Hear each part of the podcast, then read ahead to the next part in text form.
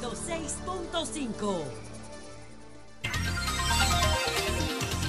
Son las 6:58 minutos. Buenos días, dominicanos, dominicanas, ciudadanos, ciudadanas del mundo.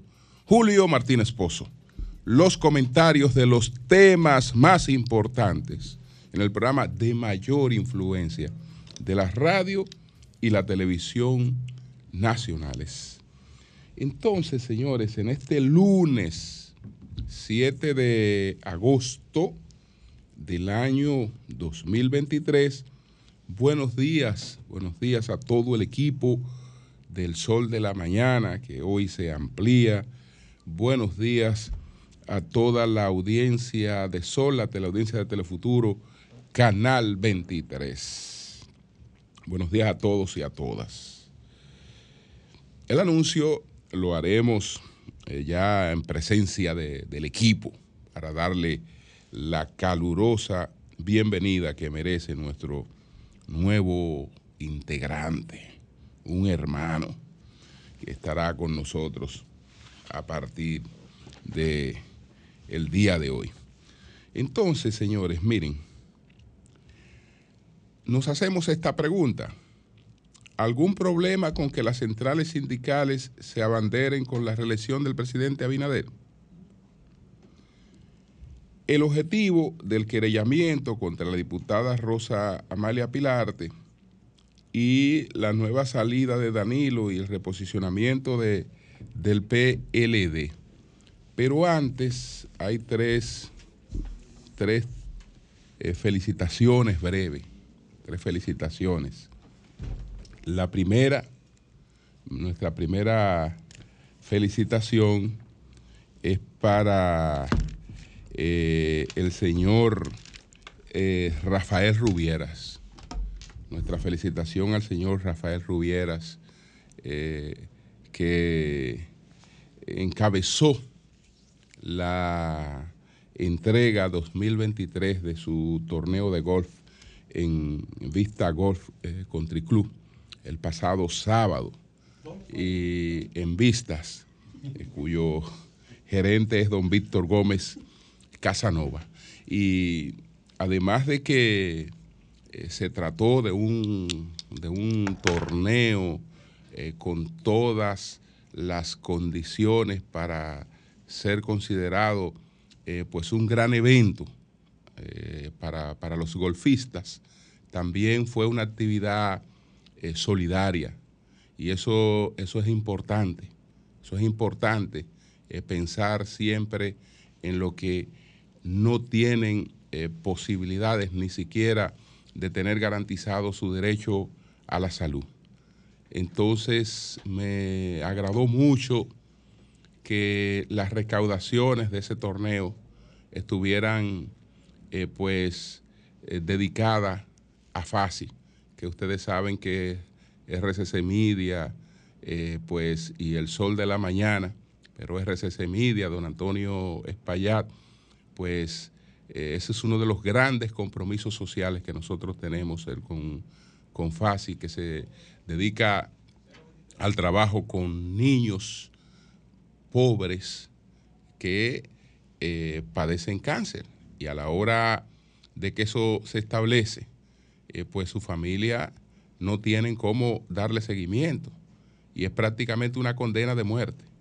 Y de esa condena de muerte se han salvado muchos, muchos porque han tenido las atenciones a tiempo. Entonces, eh, esta actividad tuvo ese, ese doble propósito, que los golfistas disfrutaran de un gran torneo, eh, que todo el que participó, los que jugaron bien, los que no, jug- los que no jugamos tan bien, todos nos fuimos realmente eh, con, con la compensación y el agrado de haber participado en esa actividad y que además, y que además pues tuviera esta, este carácter. Eh, hubo una recaudación, Víctor, de, de 649 mil pesos. ¿Eh? 649 mil. 649, 690 mil. 690 mil pesos. Y eh, e inmediatamente se hizo el cheque para que esos fondos vayan a beneficio del trabajo que hace, que hace FASI. Así es que nuestra, nuestras felicitaciones también a doña Alessandra Matos, que es la fundación, la presidenta de esta fundación de Amigos contra el Cáncer eh, Infantil.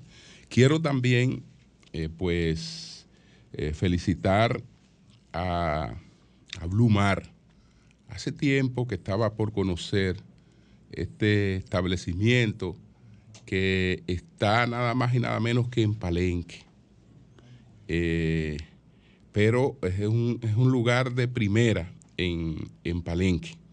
Entonces había tenido referencia en Nueva York, había tenido referencia en Santiago, había tenido referencia en Puerto Plata de este negocio y eh, tenía dos años por tener la oportunidad de, visitarlo y aproveché ahora que está aquí en la República Dominicana pasando unos días de vacaciones nuestro querido hermano Juan Carlos Martínez Bebolain y ayer nos pasamos la tarde en, en Blue Mar y la verdad es que fue muy satisfactorio.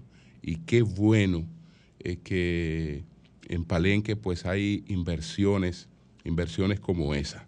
Nuestro saludo para eh, Nito Vizcaíno, eh, que es uno de los propietarios junto a su hermano eh, Cachaza. Ellos también tienen una academia de béisbol, que es una de las más prestigiosas de la República Dominicana. Así es que nuestras, nuestras felicitaciones. Y en tercer lugar, en tercer lugar, pero yo soy un beneficiario directo, un beneficiario directo de esta, de esta obra, eh, pues saludar la inauguración del proyecto ambiental Urbanización Fernández. Yo tenía frente al lugar donde están mis oficinas una laguna feísima eh, y en muy mal estado. Ahora tengo la vista de un parque eh, y todo lo que eso le añade al, entorno, pero lo propio para, para, la urbanización Fernández, para la urbanización Fernández, para, para, la Churchill, eh, para el saneamiento ambiental, porque lo que se trató fue del saneamiento de dos cañadas que confluían allí y entonces transformar eso en un, en un parque eh, ecológico y en, en, un lugar donde la gente y los niños pues tengan oportunidades de, de diversión. Ahí fue que Carolina dijo que el cambio sigue. No sabemos si Carolina se refería a ella o a Luis, o si Luis se refería a él o a Carolina porque eh, Carolina está presentando eh, obras eh, del ayuntamiento, del Distrito Nacional, respaldada por el presidente Abinader, porque los fondos para realizar esas obras que se inauguraron el pasado, este fin de semana, pues fueron fondos aportados por la presidencia de la República. Entonces ahí tenemos un nuevo, un nuevo entorno eh, y yo sé que esta, esta obra eh, será de gran beneficio. Así que nuestro agradecimiento a la alcaldesa porque todos los que estamos en ese entorno hoy pues nos sentimos eh, realmente muy contentos, muy contentos de lo que ha ocurrido ahí. Entonces, ustedes notan que estamos en un espacio distinto, estamos en un espacio distinto porque la cabina de sol entró en un proceso de remozamiento, de renovación eh, total.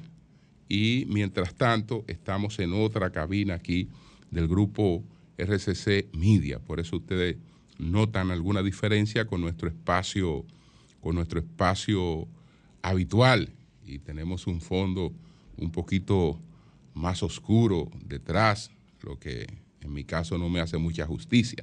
Pero son unos días, son, unos días, son unos días. Entonces, señores, miren, la, las centrales sindicales,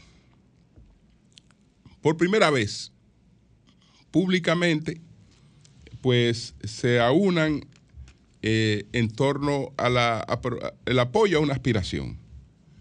Eh, anunciaron eh, Pepe Abreu, don Gabriel del Río y Jacobo Ramos, que son los cabezas de las principales centrales sindicales de la República Dominicana, su apoyo a la reelección del presidente Abinader e integraron un movimiento de sindicalistas o de trabajadores con Luis.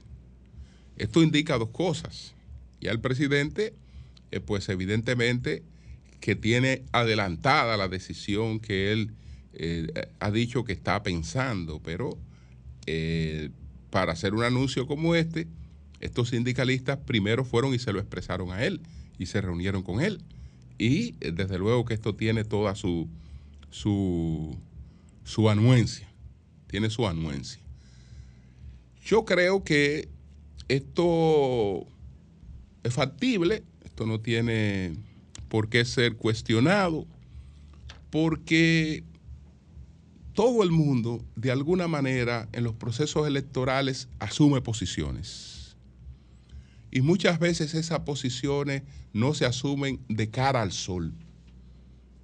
Entonces, yo creo que siempre será positivo que las agendas se identifiquen con claridad, manejarse sin agendas ocultas. Nosotros con quién estamos, han dicho ellos, con la reelección del presidente Abinader. Y vamos a trabajar por la reelección del presidente Abinader. Ellos representan intereses, los intereses de eh, los trabajadores y entiende, entienden que esos intereses con el presidente Abinader han estado favorecidos, esos, esos intereses que ellos, que ellos representan. Entonces, en todas partes del mundo, en todas partes del mundo, hay eh, estos votos de minorías, desde luego, que se mueven en función de los pactos que hacen y en los pactos que hacen están sus agendas. Entonces, ¿qué de malo que la agenda de los sindicalistas ellos la coloquen sobre una mesa y sobre, esa, y sobre eso definan? Eso no tiene nada de, nada de criticable. Ellos todos siempre han apoyado eh, causas políticas aunque nunca lo hayan anunciado como lo han hecho ahora, o aunque tal vez en el pasado no hayan coincidido todos, o por lo menos los tres, en, ese apoyo, pero siempre han apoyado eh, causas, causas políticas y eso no tiene, eso no tiene nada de malo. Y la, la identificación tampoco nada de malo. Maquiavelo, por ejemplo, eh, lo, que, lo que critica sobre todo es la neutralidad, de lo, de, lo, que más se cuida, de lo que más llama a cuidarse Maquiavelo es de la neutralidad. Es de la neutralidad. Entonces, la, ellos eh, también están buscando incidencia. En la medida en que ellos desde hace tiempo, desde hace tiempo, eh, esto con todo, con todo el proceso que se, que se ha dado a partir del fin de la Guerra Fría, eh, pues ya los grupos sindicales no tienen el protagonismo ni la, la, connotación que tenían en otros tiempos. Porque la clase trabajadora, el sindicalismo, además de procurar la reivindicación de eh, los trabajadores, pues eh, tenía en su, en su favor, eh, tenía en su favor el, hecho de que eh, se entendía, había un sistema que entendía que esa era la clase que debía dominar la sociedad. Incluso se creaban no solo sindicatos de trabajadores, sino partidos de, de trabajadores, porque la clase obrera en la ilusión marxista eh, que desde luego nunca se acercó a materializarse, era la que debía tener eh, el dominio, era, era, era la vanguardia política de la sociedad. Eso desaparece con la caída del, del muro de Berlín, pero también desaparecen otras cosas. Desaparece eh, también, pues, la, el protagonismo que tenían los sindicatos en las empresas. Y la gente hoy eh, se va identificando con otras cosas. Desaparecen. ¿Por qué? Porque los procesos de automatización en, las empresas, los procesos de automatización que ahora se aceleran con, dos factores. Ahora eh, no solo tenemos los brazos automáticos, eh, sino que también tenemos la impresión 3D y tenemos la inteligencia artificial. Entonces, una empresa no es que no lo es, una industria no es que no lo es, lo seguirá siendo, pero ya el, componente de la industria es totalmente eh, distinto, porque una eh, gran cadena de, producción eh, que antes te la manejaban 300 personas, hoy te la puede manejar 10 personas. 10 personas que están a cargo de, los equipos que, mueven esa gran cadena de producción y la gente que, eh, digamos, eh, hace el trabajo un poco menos especializado, menos especializado, eh, pues pasa a tener menos importancia porque es prescindible. Es prescindible. Entonces, lo, porque lo que se ha hecho imprescindible es la tecnología. Eso es lo que se ha hecho realmente imprescindible en, la cadena productiva. Eso también eh, disminuye la incidencia del sindicalismo. Entonces ellos han decidido, eh, por la parte política, pues procurar un cierto restablecimiento de esa, de esa, de esa incidencia. Entonces, lo que debe ocurrir, eso sí, lo que debe ocurrir es que así como ellos han tenido el derecho de eh, tomar esta acción y eso para ellos no tendrá ninguna consecuencia desfavorable, que no la tenga desfavorable para los que tomen otras decisiones.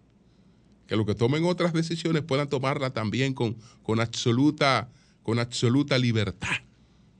Eso sería lo importante que pudieran tomarla con absoluta libertad. Y entonces eh, eso es parte de nuestra, de nuestra democracia, es parte de ello. Bueno, señores, pasando a otro tema,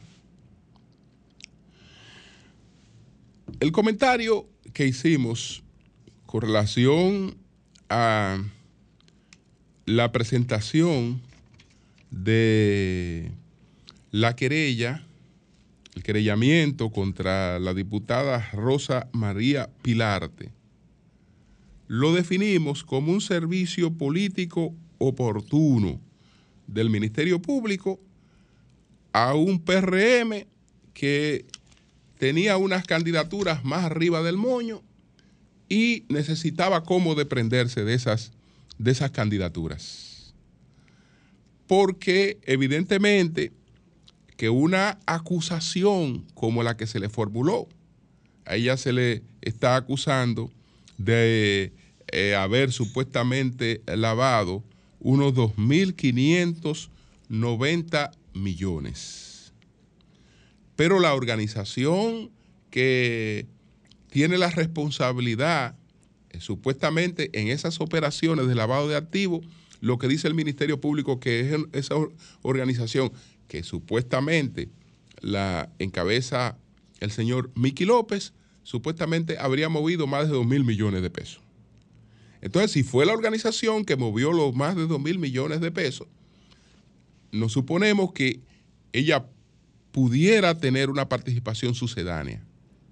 Pero eh, al cargarle la acusación completa, eso no se hacía frente a un tribunal Eso no es para un tribunal. No, eso se hacía para lo que ocurrió inmediatamente. ¿Por qué? Porque ante un tribunal ellos tienen que ir con una formulación precisa de cargos. Ellos tienen que decir, mira, esta organización movió más de 2 mil millones de pesos. Y yo traigo aquí a fulano, a Perencejo y a Sustanejo. A Sustanejo lo traigo porque movió tanto. A Perencejo porque movió tanto. al otro porque tuvo esta participación. Hay que especificar dentro de esa generalidad cuál es la participación de cada quien. Pero ustedes vieron que la acusación no, la acusación fue genérica. Genérica.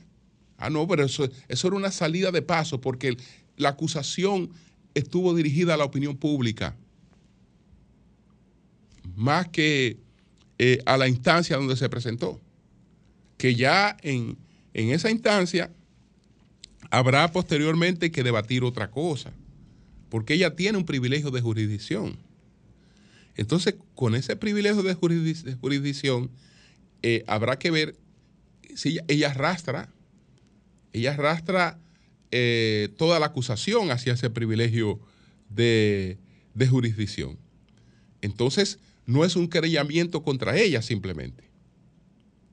Y se supone que también toda la otra parte debió ser principal, etcétera, que ella era sucedánea. No, no, no. Había la necesidad de resolver una situación, se presentó la querella y al día siguiente el PRM dice que no puede aceptar su candidatura porque contra ella se presentó una querella.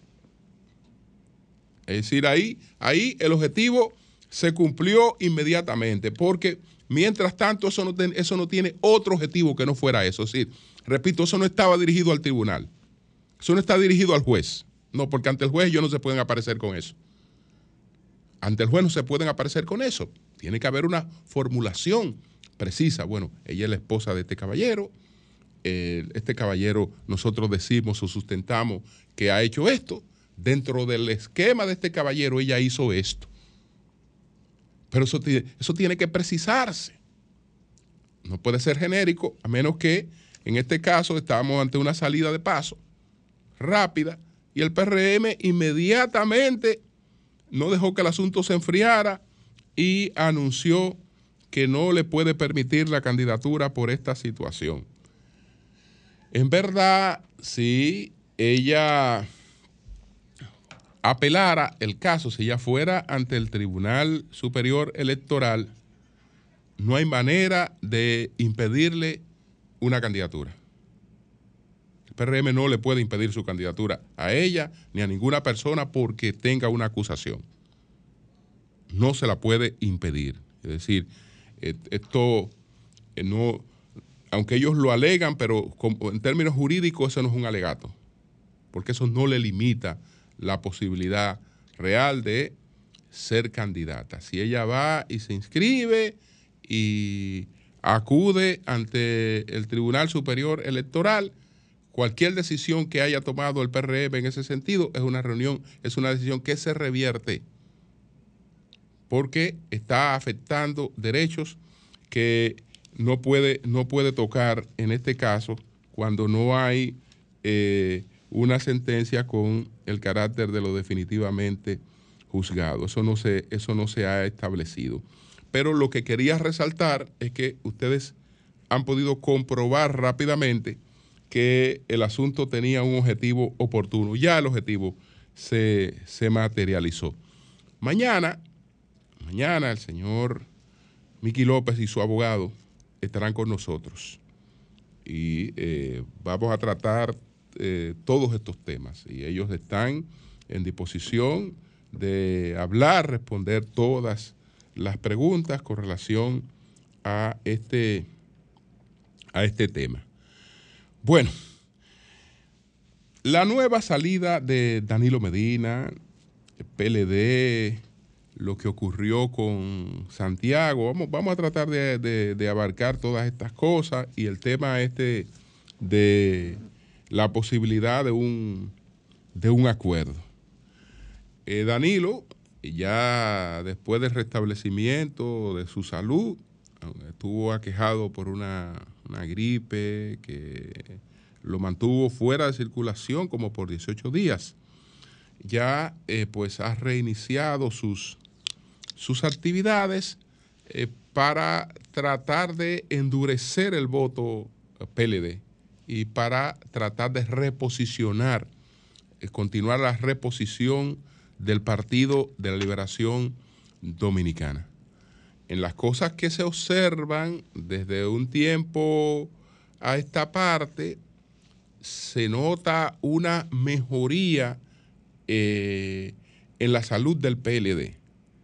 Ahora, esa mejoría, entonces habrá que ver cómo se va transformando eh, en una recuperación del, del terreno que tiene esa organización como segunda fuerza política de, la República Dominicana. Entonces, yo creo que ese es el objetivo, ese es el objetivo eh, que, tiene Danilo Medina al iniciar estas, estas salidas. Él ha empezado por la parte eh, de las visitas sorpresas, de la gente que él tocó en esas visitas sorpresas. Yo creo que esto él tiene, él está en la obligación de endurecerlo un poco más. él tiene que endurecerlo un poco más. Yo creo que él debe salir a visitar su PLD. Debe salir a visitar su PLD y a reunirse con su PLD.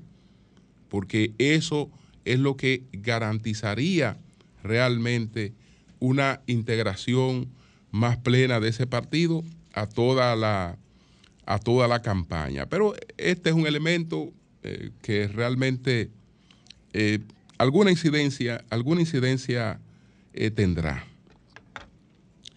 se definió lo de Santiago de los Caballeros.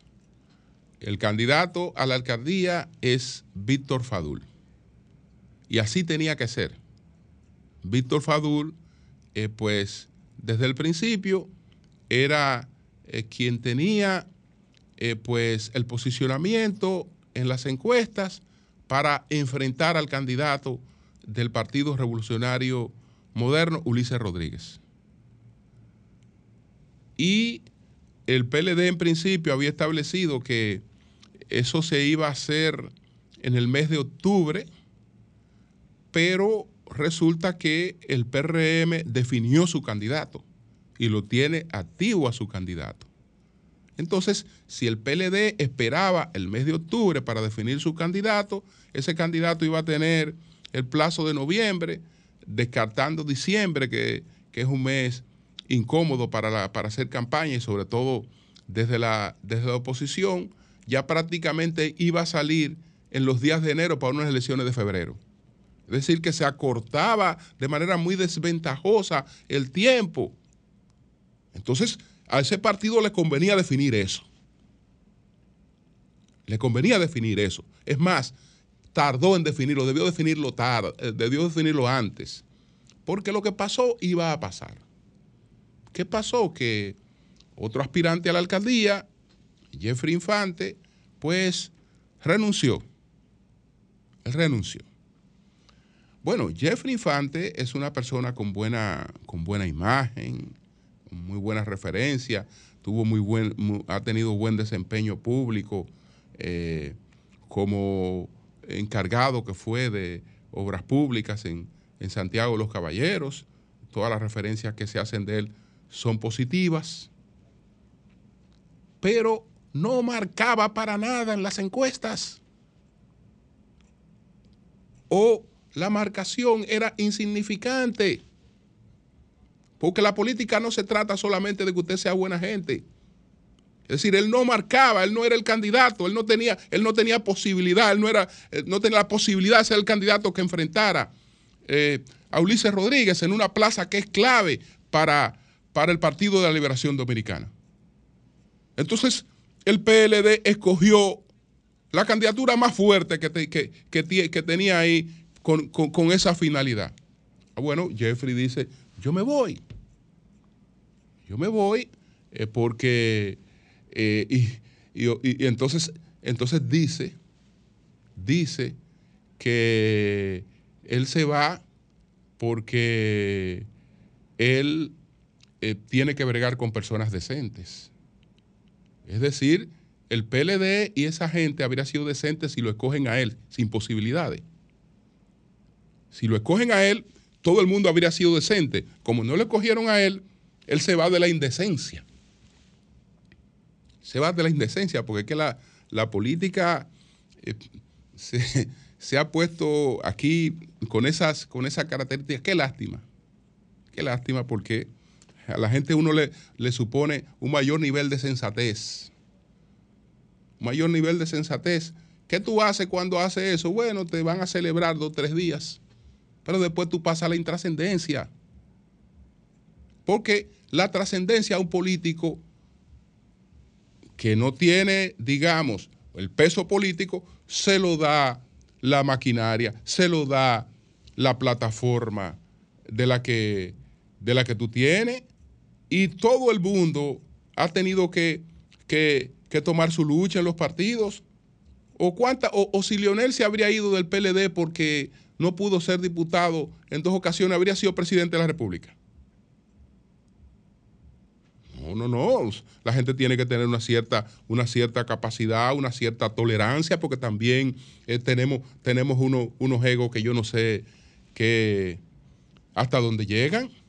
Pues usted hay que cogerlo obligado, aunque usted, aunque usted no marque. Hay que cogerlo obligado, pues yo, yo, si no, yo me voy. No. No, no, no. Eso es, es una cuestión que realmente me, me, ha sorprendido porque una gente que tú le supone una una mayor madurez. Y no, y, no, y no lo digo porque se haya ido, porque a mí no me preocupa que una gente se vaya para donde le dé su bendita gana. Donde le dé su bendita gana, pero, pero yo creo que tiene, tenemos que tener un mayor ejercicio de madurez política. Sí. Entonces, en el caso de, de Víctor, bueno, Víctor eh, tiene un posicionamiento que se lo ha ganado, eh, eh, se lo ha ganado varios periodos como, como, como diputado. Pero además Víctor, eh, pues tiene una tradición. Ya su padre fue alcalde. Hay una familia ahí también que tiene, que tiene peso.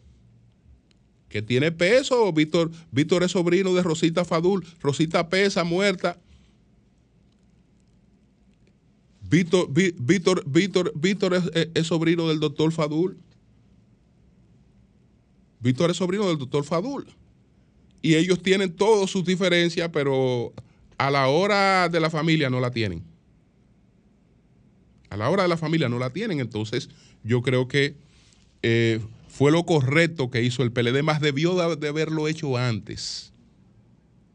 Porque esa persona que hizo eso lo iba a hacer en octubre porque eh, aparentemente parece que tenía, que, era, que ese era el objetivo, que ese era el objetivo. Bueno, que le vaya bien, que le vaya bien, pero que le vaya mejor a Víctor Fadul. Cambio y fuera.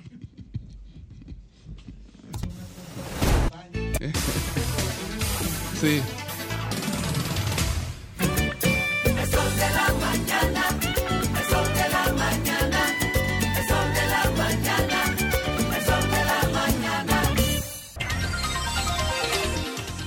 Bueno, vamos a tomar llamadas. Tenemos nuevo integrante a partir de hoy en el Sol de la Mañana. Y eso ustedes los conocerán. No, falta poco. no se desesperen. No se desesperen. No se desesperen. se no durmió el fin de semana. Buenos días, adelante. Buenos días. Buenas. No escuchamos aquí, vamos a ver. Retorno, chicos. Adelante. vamos a tomar otra, a ver si. Buenos días. Buenos días. Adelante. Hello. Ah, sí. Buen día. Suban el retorno, adelante. Te escuchamos, adelante. Bueno. Buenos días, adelante. Buenos días, sol de la mañana. Adelante. Ana, Ana, Ana Morón, de este lado. Adelante, Ana. Es para destacar esta obra que hizo el presidente ahí en, la organización Fernández. Sí. Es una obra que ha estado bastante bien, porque esto se ponía bastante feo. Ay, pero tú me lo dices a mí. Julio tiene una alegría. Así que- es. Yo, yo, yo estoy hasta confundido. Julio Uy, demasiado alegre. eso y por eso No, de, verdad, de verdad que está bonito. Pues, pues, De verdad que está bonito. Lo bueno hay que reconocerlo. buenos días, adelante. Se puede ser la esquina. Buenos días. Buenos días. Buenos días, adelante. Buen día, Julio. Adelante, adelante. Buen día, Julio. Adelante, te escuchamos. Don Julio. Sí, adelante, puede hablar. Buenos días, adelante. Buenos días. Buenos días. Adelante, puede hablar, adelante. Buenos días, Sol de la Mañana. Sí, la escuchamos. Lo que pasa es que ellos no nos escuchan a nosotros. Adel- buenos días. Le llamo para decirle a esas personas que llaman para agradecerle a Abinader que es la continuación de lo que dejó el PLD. Ellos no han hecho ni una letrina. Eh, Ay, no. No, no, no. la- la- el parque te lo hicieron, sí. El Sí, parque, bonito el Sí, parque. este, este es una- este es un sello de ellos. Este, este parque lo Bájale hicieron. un chin para Sí. uno poder creer. Han hecho poco, pero han hecho. O sea, no exagere tanto. sí. Que usted quería más es una cosa, Claro. pero que no han hecho ni siquiera una letrina, por No, no, favor. han hecho poco, pero han hecho. Ay, Julio, espérate, antes de la próxima llamada. A mí me está mandando algo aquí con relación al comentario del apoyo de, de las centrales sindicales. Sí. Y me manda un gran amigo de nosotros que escribió aquí el doctor Humberto Salazar, pero ¿Qué me lo mandó Chanel Rosa. ¿Qué dice? ¿Qué dice? Dice, estos tres patriotas se parecen, ¿verdad? Pregunta. Ay, es que son los mismos que apoyaron a Gonzalo. Oportunismo mezclado con corchos, se llama la obra. Líderes sindicales de la República Dominicana apoyan al candidato del PLD, Gonzalo Castillo, y aquí está la foto Ah, igualita. no, no, no, no recordaba, pero, pero Sí, eso, pero ok, pero está bien. No, no, pero en el 16. Igualita. Perdón, Pero eso no y en el- Diablo, Humberto, en tú el eres 16 brillante. apoyaron a Danilo. O sea, ellos son coherentes en el O sea, sentido ellos son gobiernistas. No, no, ellos lo que sindicalistas. entienden No, no, que, no. lo, que lo favorecen políticamente en un momento. Yo son gente en- buena, mira, ¿eh? yo los entiendo. Pedro, son gente buena. No, es Son que, gente buena. Es que, es que tú no estás Ah. evaluando. Pero ellos en el 16 la apoyaron a Danilo. Sí. O la maldad de. En el ellos. 20 apoyaron a Gonzalo y ahora apoyan a Binader. Ellos lo que no son es coherentes y lo que escribe Humberto es No, lo que pero, va a ¿cómo, quedar. pero ¿cómo que no son coherentes? ¿Cómo que no son coherentes? bueno, son, coherentes. claro. Sí, sí, sí. Son Es coherentes. correcto. Ellos, ellos, ellos, Es correcto. Que Ellos son coherentes. No, no, y Ellos son gobiernistas. Y ellos representan unos intereses y, Claro, Y parece que lo han tratado bien los Claro, últimos gobiernos. claro. Eso es verdad, es ahí. Claro. No, todos lo van a tratar bien. No, no, recuérdate cuando Balaguer no lo trataban Ah, no, pues Balaguer no jugaba Ah, con eso. ¿no? bueno, a Balaguer, entonces. Balaguer, Balaguer con presiones no le iba a nadie, ¿no? Lo han tratado bien y ellos tienen el derecho de apoyar a que entiendan más. Como derecho está bien. Ahora, yo creo que los roles, cuando se confunden y se entremezclan, puede dejar una, un sabor amargo en el imaginario colectivo de lo que ha sido una trayectoria. Claro, hasta el 2000, hasta 1996. De ahí atrás la página era otra. era Eran otra luchas sindicales Claro, verdaderas. eran otras circunstancias. Ya ahora hay otras Hay otros circunstancias. tiempos, hay otros y entonces ahí habría que citar a Ortega y Gasset. Cada El hombre y sus circunstancias. Así mismo. Sí. Buenos días, adelante. Pero está fuerte. Buenos días. Buenos días, Buenos Adelante. días, buenos días, Sol de la Mañana. buenos días, buenos días. Buenos Buen días, día. buenos días. Adelante. Bueno, señores, en lo, que en lo que nos ponemos ahí más a tono con las llamadas, vamos a continuar. Son las 7:44 minutos. Buenos días, Marilena, adelante. Muy buenos días a todos. Ya en cuestión de minutos van a conocer el nuevo integrante de esta familia de Sol de la Mañana. Todos estamos contentos. Lo vamos a recibir con mucha alegría y ya, ya, en minutos sabrán quién es el que se integra a la familia de Sol de la Mañana de RCC Media. Miren, señores, muchos se preguntan, ¿por qué hay que ser tan categórico al afirmar que tolerancia cero a todo tipo de abuso infantil, de, de viola- violación con menores de edad, con personas menores de edad? ¿Por qué uno es tan categórico? Y no importa que esto haya ocurrido hace 14 años, hace 14 meses, hace 14 semanas, 14 segundos, que esté ocurriendo en este momento, no importa.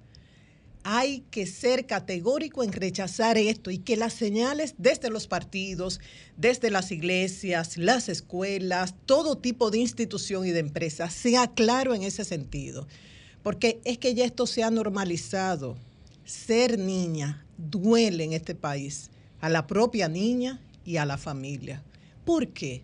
Porque las niñas lamentablemente se están viendo como mercancías, como un objeto, como una cosa para obtener placer o como un objeto y una cosa para obtener dinero. Recuerden que la trata de personas, el tráfico ilegal, el, para fines de explotación sexual, entre, otras, entre otros motivos, es uno de los negocios más lucrativos después del tráfico de drogas, digo, a nivel de delincuencia, de redes criminales a nivel internacional, tráfico de drogas, tráfico de armas y el tráfico de la trata de personas. Y lo otro, ya esto se ha normalizado, uno no se alarma, ya uno no se sorprende cuando escucha datos como que el 25% de los partos en nuestros hospitales son de niñas entre 11 y 17 años. Esto es alarmante. El 25% de los partos en hospitales de niñas entre 11 y 17 años.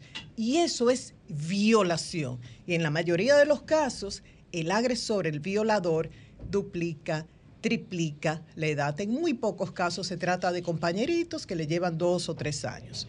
Entonces, ¿por qué y por qué decimos que no nos podemos quedar tranquilos, inertes ante esta situación, porque cada vez se incrementa el número de casos de desaparecidas, niñas desaparecidas. Constantemente uno recibe información en ese sentido. Dos o tres días después, la información de que encontraron el cadáver de esa niña. O más adelante, después de meses de investigación, que fue rescatada esa niña que fue víctima de una red que se dedica a la trata de personas para fines de explotación sexual. Y en muchos otros casos esto queda inconcluso y el dolor de la familia de no contar con esa niña y no saber qué pasó. Recientemente, bueno, el caso de Wileni Lorenzo, 11 años, un caso de San Cristóbal. Había desaparecido el 22, 20 de julio la familia hizo vigilia, estaba buscando, ellos movilizaron medios de comunicación, todos los recursos que tenían a su alcance y el viernes pasado se anunció que encontraron el cadáver en estado de, descomposición en la autopista 6 de noviembre. El acusado, le llaman Bruli, guarda prisión preventiva, acusado a la vez de otro caso de supuesta violación de una menor de edad. Y la familia está sorprendida. Lo han acusado de la desaparición y muerte de esta niña, pero no, no tienen la sorpresa, dicen, era nuestro vecino, era, mi, era una persona de confianza nuestra, era parte de la familia. Y los que trabajan este tema lo dicen muchas veces. El agresor forma parte de la familia o es cercano a la misma. Esta niña vivía con su abuela y ya ustedes saben que esta familia completa está destruida. Y los vecinos. E igual pasa en Villa Altagracia. Y lo de Villa Altagracia se complica mucho. Ustedes se, recuerdan que recibimos a, a Roseli, la madre de esta niña de 11 años, que ella narró. Una señora le dijo, por favor, préstame a tu niña de 11 años para que me ayude con las tareas de la casa. Dijo que la señora había tenido un accidente y no podía encargarse de esto. Ella le envió, durante varios días ella iba a trabajar y volvía a su casa hasta que un día no volvió más. Y luego eh, un señor llamado Pilón le llamó y le dijo que se había casado con la niña. Luego se denunció que se la habían llevado a una finca en un lugar denominado La Estancia. El Ministerio Público informó también el apresamiento de una persona relacionado con esa finca y ahora todos en Quijaquieta, como se llama el sector de Villa Altagracia, donde residía la niña y reside la madre con la abuela y la bisabuela, están atemorizados, porque dicen, detrás de esto hay gente que tiene mucho poder y tienen miedo a hablar, por un lado. Tienen el dolor de que la niña no, no la encuentran, pero dicen que han cambiado su imagen, que supuestamente la han visto en la calle 42 y que a veces reciben mensajes con notas como incoherentes de parte de la niña. Pero además están decepcionados porque dice, ¿qué hace la policía? O sea, cuando uno llama y averigua, no, que están investigando. Y dicen, apenas es aguaje lo que hacen. Dan varias vueltas, pero ¿han investigado a Yamilé? Yamilé es la esposa de este señor llamado Pilón, que fue el que llamó y dijo que se había casado con la niña. Entonces dice, Yamilé está localizable. Yamilé fue que pidió que le enviaran la niña y el celular desde el cual la madre de crianza de la niña ha recibido las llamadas es número de Yamile. Entonces, una pregunta que se hacen líderes comunitarios y personas de la comunidad, los vecinos con mucha razón, investigaron, interrogaron a Yamile. Entonces, hay muchas preguntas. Vamos a ver ahora lo que dice Luis Montero, presidente de la Junta de Vecinos de Quijá Quieta en Villa Altagracia, sobre este caso. Llovita, por favor mayormente ha sido negligente en este caso, porque cada día están apareciendo niñas muertas y ya ese caso va para 20 días y la policía eh, ha hecho demasiado poca cosa, porque en este país cuando pasa algo de una familia que tiene apellido, de una vez se resuelve. Se resuelve. De una vez se resuelve. Entonces, esa niña, estamos preocupados, la comunidad está preocupada porque queremos saber si está viva o si está muerta. Y la policía hace un aguaje, que cruzan dos veces por la casa de ella, pero no se ha hecho nada. Si había sido una... Ya ustedes saben este cóctel, sufrir porque la niña no encuentran a la niña, no saben dónde está, como decía el presidente de la Junta de Vecinos, estará viva o estará muerto, muerta, algunos dicen sí, sí, la vimos en la calle 42, pero no sabe. Luego la decepción porque entienden que las autoridades no están cumpliendo con su rol. Y además el miedo, porque ellos perciben que hay gente con mucho poder y muy peligrosa, capaz de hacer cualquier cosa alrededor de esta red. Entonces, ¿qué uno ve? Que los delincuentes que se dedican a esto cada vez amplían su forma de actuar y, y llegan más lejos. Y mientras tanto, las autoridades reducen su acción, o por complicidades quizás, o por corrupción, por negligencia, por una serie de factores. Finalmente, el Colegio Médico Dominicano reitera su llamado a paro de labores. En esta ocasión, la vez anterior, el lunes pasado, fue por 12 horas, ahora es por 48 horas. Clínicas privadas y hospitales públicos no van a aceptar seguros y solamente van a atender casos de pacientes críticos y emergencias. Es una convocatoria tanto del Colegio Médico Dominicano como de las sociedades médicas especializadas. El doctor Senencaba ha dicho que no les interesa volver a diálogo, que estuvieron cerca de, eh, sostuvieron cerca de 14 encuentros en cuatro meses y dicen no hemos recibido una propuesta concreta, no más diálogo. Ellos piden aumento en los honorarios, una mayor cobertura, que se incluyan nuevos medicamentos, nuevos análisis de laboratorios, nuevos procedimientos, inclusive la atención domiciliaria a envejecientes y a discapacitados, entre otros reclamos que hacen. Así que ya saben, jueves y viernes no habrá servicio de parte del Colegio Médico Dominicano en la continuación de su lucha, Julio. Bien, vamos a ver ahora si, si, si tenemos los teléfonos mejor. Adelante. Comunícate 809-540-1065. 1-833-610-1065 desde los Estados Unidos. Sol 106.5, la más interactiva. Buenos días.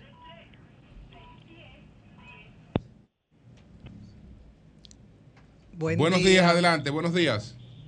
Buenos días. Adelante. Anabel de Pantoja. Adelante, Anabel. Para decir que Luis Abinader ha sido el oxígeno de República Dominicana, que hay que darle la gracia a nuestro presidente por venir en auxilio de lo más necesitado. Bien, pues gracias a ti. Buenos días, adelante. Adelante, buenos días. Buen día, Julio. Le escuchamos desde Sol de la Mañana. Buenos días. Pero solamente quiero decir que con el caso de, de, de la, de las personas que tienen problemas con la justicia. A nosotros dominicanos no nos importa cómo lo juzguen, ni en el momento, ni las circunstancias. Aquí es conveniencia política, sino solamente nos interesa que se juzguen y que lo visibilicen. Salgamos de esos delincuentes, sea como sea. No importa quién sea, ni el dinero que tenga. Solamente queremos justicia y que devuelvan los robados. Tenga buen día. Pero no Gracias. Buenos días, adelante.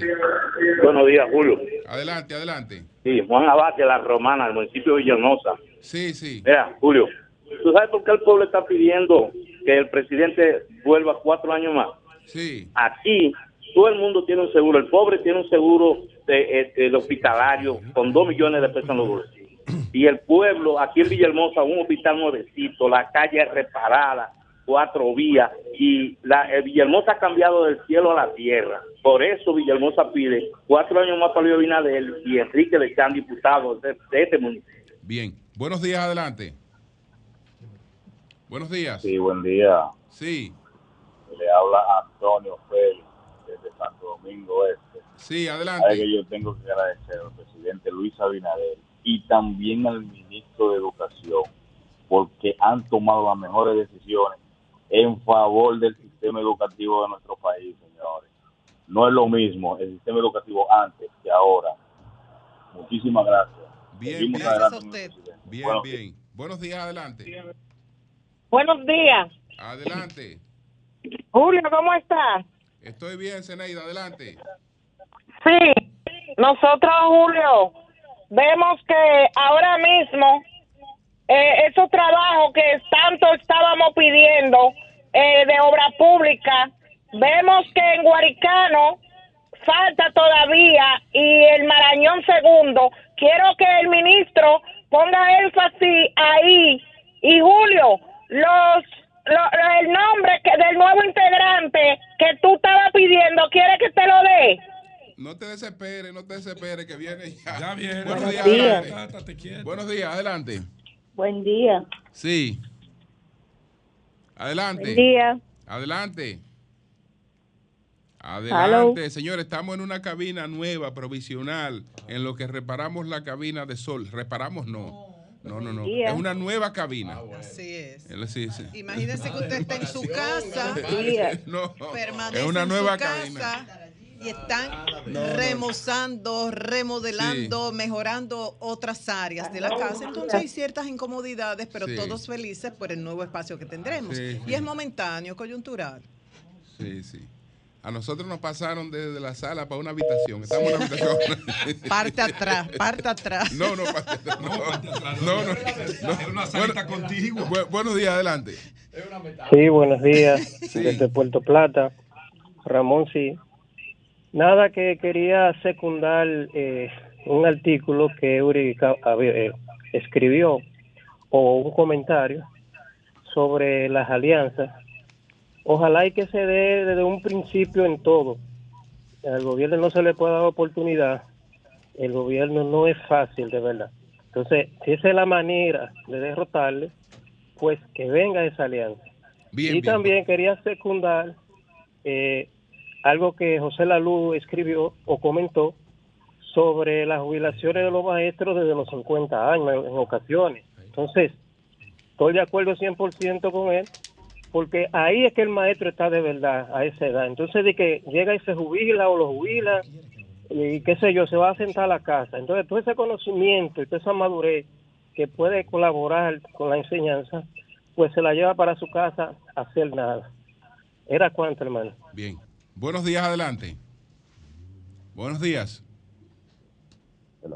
Buenos días. Buenos días, adelante.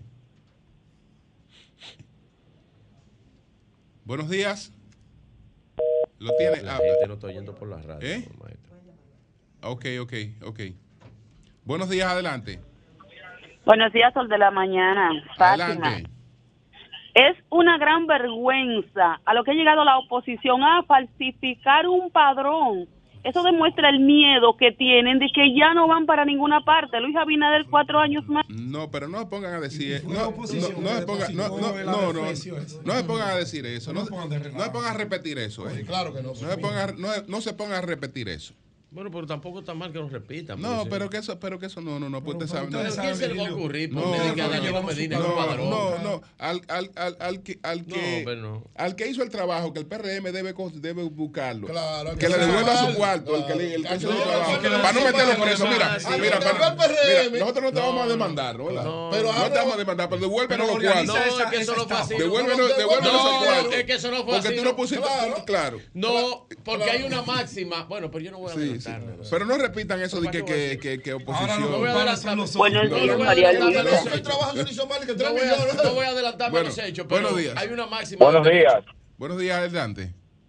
Buenos días, Julio Martínez Pozo y a este Sí. gran equipo del Sol de la Mañana, Rodríguez de la provincia. Adelante, Rodríguez. Como ustedes dicen, eso del padrón es algo que no se debe ni mencionar, porque me recuerdo que cuando la Fuerza del Pueblo llevó su padrón pasó lo mismo. Eso es algo cotidiano que pasa y uno no debe darle chance a las especulaciones. No, Otra líder, cosa, Martínez mismo, Pozo. no. Cuando la Fuerza del Pueblo llevó su padrón, Sí. fue recibido y no apareció un solo dirigente. De otro partido. Un solo dirigente de otro partido. Porque el grupo de técnicos que elaboraron ese padrón se cercioraron de que no se cometieran ninguno de esos errores. Pero lo que ocurrió el pasado viernes con el padrón del PRM es una barbaridad desde el punto de vista político, desde el punto de vista tecnológico y desde el punto de vista organizacional de un partido. Ojo con eso. Sí. Está bien. Bueno, tenemos, a- tenemos a. Bueno, todavía. Buenos días, adelante. Buenos días. Buenos días. Buenos días, adelante. Buenos días. Adelante. Julio, Sí. es para que por favor a los interactivos me den el nombre del, del libro de fábula que están leyendo. No, yo te puedo dar la dirección donde se. Bueno, de Bueno, te damos, te damos, ¿cuál libro tú quieres? Buenos ¿Algún días, libro el sol de la mañana, Yasmín de Bonao. Tengan cuidado con Virgilio, que hoy es lunes. Para decirle que estoy muy agradecida con el señor presidente. Gracias a él tengo los útiles escolares y el bono escolar. Muchas gracias. Mis niños van a poder Qué bueno, qué ir bueno, a qué la bueno. escuela. Qué bueno, qué bueno. Buenos días, adelante. Buen día, Julio. Sí. Bendiciones, Merán, te saluda. Merán, gracias, adelante. Un saludo, un saludo al equipo. Julio, realmente, como dice Zeneida Guzmán, una, una comunicadora igual que ustedes, aquí no hace falta un poco más de, de, de talvia. Necesitamos calles que hay que necesitan talvia. Y creo que han hecho un buen trabajo las autoridades de obras públicas, pero necesitamos que sigan haciendo el trabajo, porque aquí hay calles que no tienen el asfalto todavía, Julio. Hace buenos días. Bien. Señores, son las 8, son las 8, 3 minutos. Vamos a hacer una pausa. Al regreso, ya vamos a levantar Sí, la ya, sorpresa. ya. Ya vamos a levantar la sorpresa. Y eh, aclarar que Doña Consuelo sigue aquí. Porque la gente, la gente va a creer.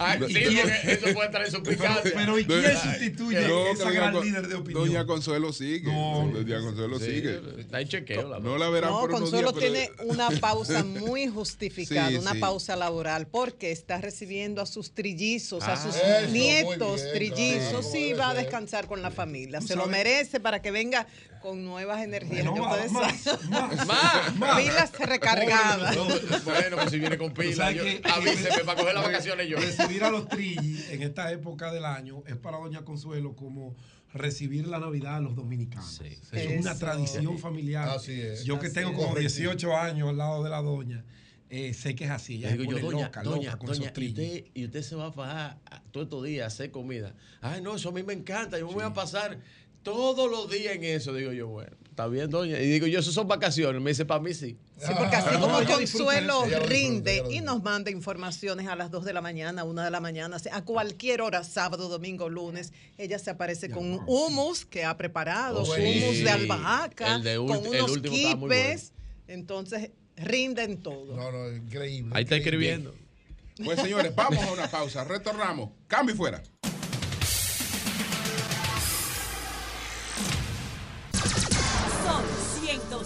106.5.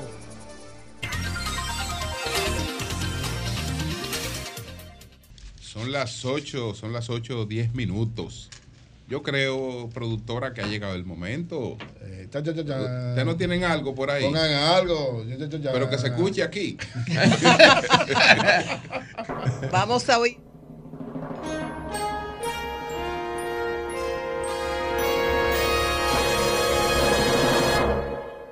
Bueno, señores, nosotros hace 12 años, en el documento que publicamos, cuando hicimos nuestra renuncia del programa en el que estábamos anteriormente, dijimos lo siguiente. Hemos compartido trabajo profesional con personas de una gran calidad en todos los órdenes, en especial con don Álvaro Albelo, quien ha sido una especie de guía y apoyo solidario en todos los momentos. Asimismo, Willy Rodríguez, Daniel García Archival, Nayicha Ede, Jundo Camarena, quienes junto a nosotros conformaron un equipo que todos los días daba orientación a la nación dominicana.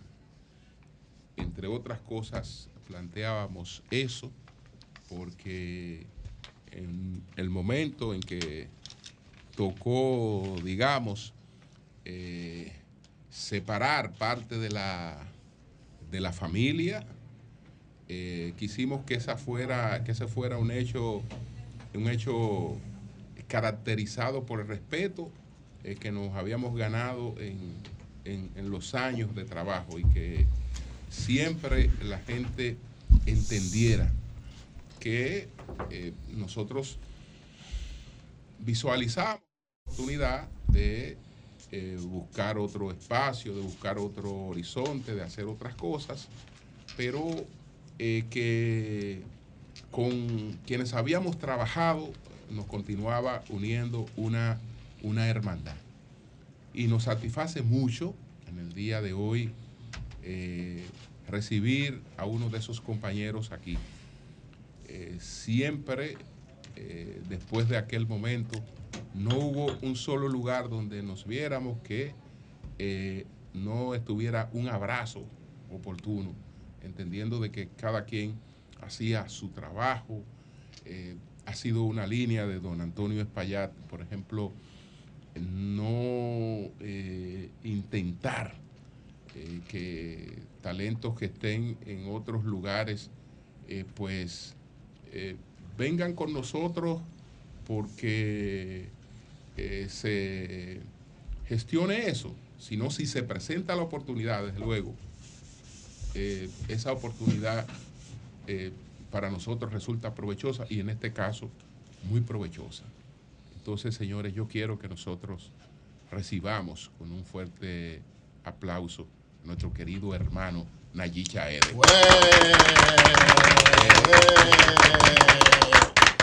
Que a partir de hoy se incorpora a esta familia del Sol de la Mañana, de RCC Media, y yo sé que esto nos fortalece en todos los sentidos eh, y nos coloca en mejores condiciones de vivir esta nueva coyuntura a la que se enfrenta la sociedad dominicana. Así es que, Nayí, gracias por estar con nosotros eh, y que ese sea un paso eh, del que eh, nunca te arrepientas y sé que no te vas a arrepentir. Muy buenos días, Julio, muy buenos días a todo el país. Yo quiero agradecer a don Antonio Espaillat, a Julio Martínez Pozo y a todo este maravilloso equipazo del Sol de la Mañana por abrirnos las puertas de este prestigioso programa. De verdad que me siento muy contento por la calurosa bienvenida que nos han dado desde que llegamos hoy temprano a las instalaciones de esta empresa. Eh, nosotros venimos aquí a tratar de poner nuestro granito de arena, a formar parte de este equipo, de esta familia eh, tan maravillosa eh, que es el sol de la mañana. Y nosotros, como ha sido nuestro comportamiento durante mucho tiempo, vamos a continuar haciendo comunicación responsable, veraz y sobre todo comprometida con los mejores intereses del país. Así que reiterarle nuevamente nuestro agradecimiento tanto a don Antonio como a usted y a todo el equipo porque nos abrieron las puertas de este importante programa de la República Dominicana y de este gran equipazo que es el Sol de la Mañana. Bienvenido a este equipo. Contigo nosotros fortalecemos lo que fue, como decía Julio, desde el inicio, cuando formamos el Sol de la Mañana, la idea cuál era? Orientar al pueblo dominicano, servir de alguna manera a las mejores causas que tiene el país, haciendo una comunicación respetuosa, responsable, objetiva lo más posible, pero sobre todo que ayude a los demás esa sea nuestra misión. Sabemos que contigo este equipo se fortalece en esa orientación. Bienvenido hermano y siempre muchas bendiciones del Señor para ti. Muchas gracias, Eury. Bienvenido a esta familia. Yo no he tenido la oportunidad de trabajar con usted, pero no es necesario hacerlo para respetarlo y admirarlo por su trayectoria. Espero que se sienta aquí como en casa, porque así lo recibimos y estoy segura que va a enriquecer y a fortalecer nuestro trabajo. Yo además de confiar en sus aportes al programa Sol de la Mañana, confío en esa gran capacidad que tiene como empresario visionario Antonio Espaillat y siempre está renovando y tomando iniciativas para fortalecer su oferta a través de los diferentes medios que componen RCC Media. Bienvenido. Así me siento ya como en mi casa. Gracias, María Elena. Vamos a ver si don Pedro y Vigilio tienen algo que decir. Yo de Nayib solamente puedo decir cosas positivas. Yo tuve la oportunidad y el honor de compartir cabina por allá por el año 2008, finalizando el 2008, en la madrugada. Logramos formar un equipazo, Nayib Chaede, Rosendo Tavares, Ángel Acosta, eh, Marte Piantini, eh, Aníbal, Herrera. que era nuestro coordinador. Hicimos, sí, don, Ángel Acosta, el patrón. Hicimos un equipazazazo en el horario de 5 a 7 de la mañana, pero desde ahí no solamente construimos un equipo de trabajo, sino que entre todos formamos una amistad que ha perdurado en el tiempo. Allí sabe que siempre le he tenido mucho respeto, pero sobre todo en el aspecto de la amistad nos hemos mantenido muy, muy cercano, con una colaboración de parte y parte, hasta familiar. Y para mí, volver a reencontrarme unos años después, ya uno un poco más maduro en todos los ámbitos, es un grato placer. Bienvenido al sol de la mañana, hermano. Contigo nosotros seguiremos avanzando en esta ruta de consolidación, de seguir siendo el programa líder y el más preferido de todos los dominicanos aquí y allá. Bienvenido, Nayib. Don Virgilio. Bueno, yo, yo escuchaba, ustedes saben que cuando yo llegué a esta cabina, primero en sol de la tarde, luego aquí, en este sol de la mañana, yo desde la otra emisora, yo escuchaba todas estas voces todas las mañanas durante más de 15 años. Cuando llegué a esta cabina, una gran responsabilidad eh, se hizo parte eh, de, mi, de mi día a día comunicar y estar a la altura de los comunicadores que yo tanto admiraba y tanto escuchaba. Uno de esos era Nayib Chaede y yo le doy la bienvenida formal a este programa y espero que podamos hacer el trabajo que los dominicanos eh, esperan de nosotros, que es comunicar y llevarle las informaciones. Desde esta cabina, bienvenido hermano Nayib Chaede. Muchas gracias Virgilio, muchas gracias de verdad. Bien, bueno, gracias Julio. Bueno, eh, nada, ¿qué decir sobre esto, Nayib? Bienvenido, líder. Nosotros compartimos en el programa anterior, en el programa cuando estábamos en el gobierno de la mañana. Nayib es un tipo muy competitivo y prepara sus temas y conecta con la audiencia. Yo también entiendo que le va a agregar valor a este espacio. Cuando ocurrió lo de Geraldino González con con el ministro de la presidencia, Joel Santos, que yo dije que eso no fue una entrevista, eso fue un debate.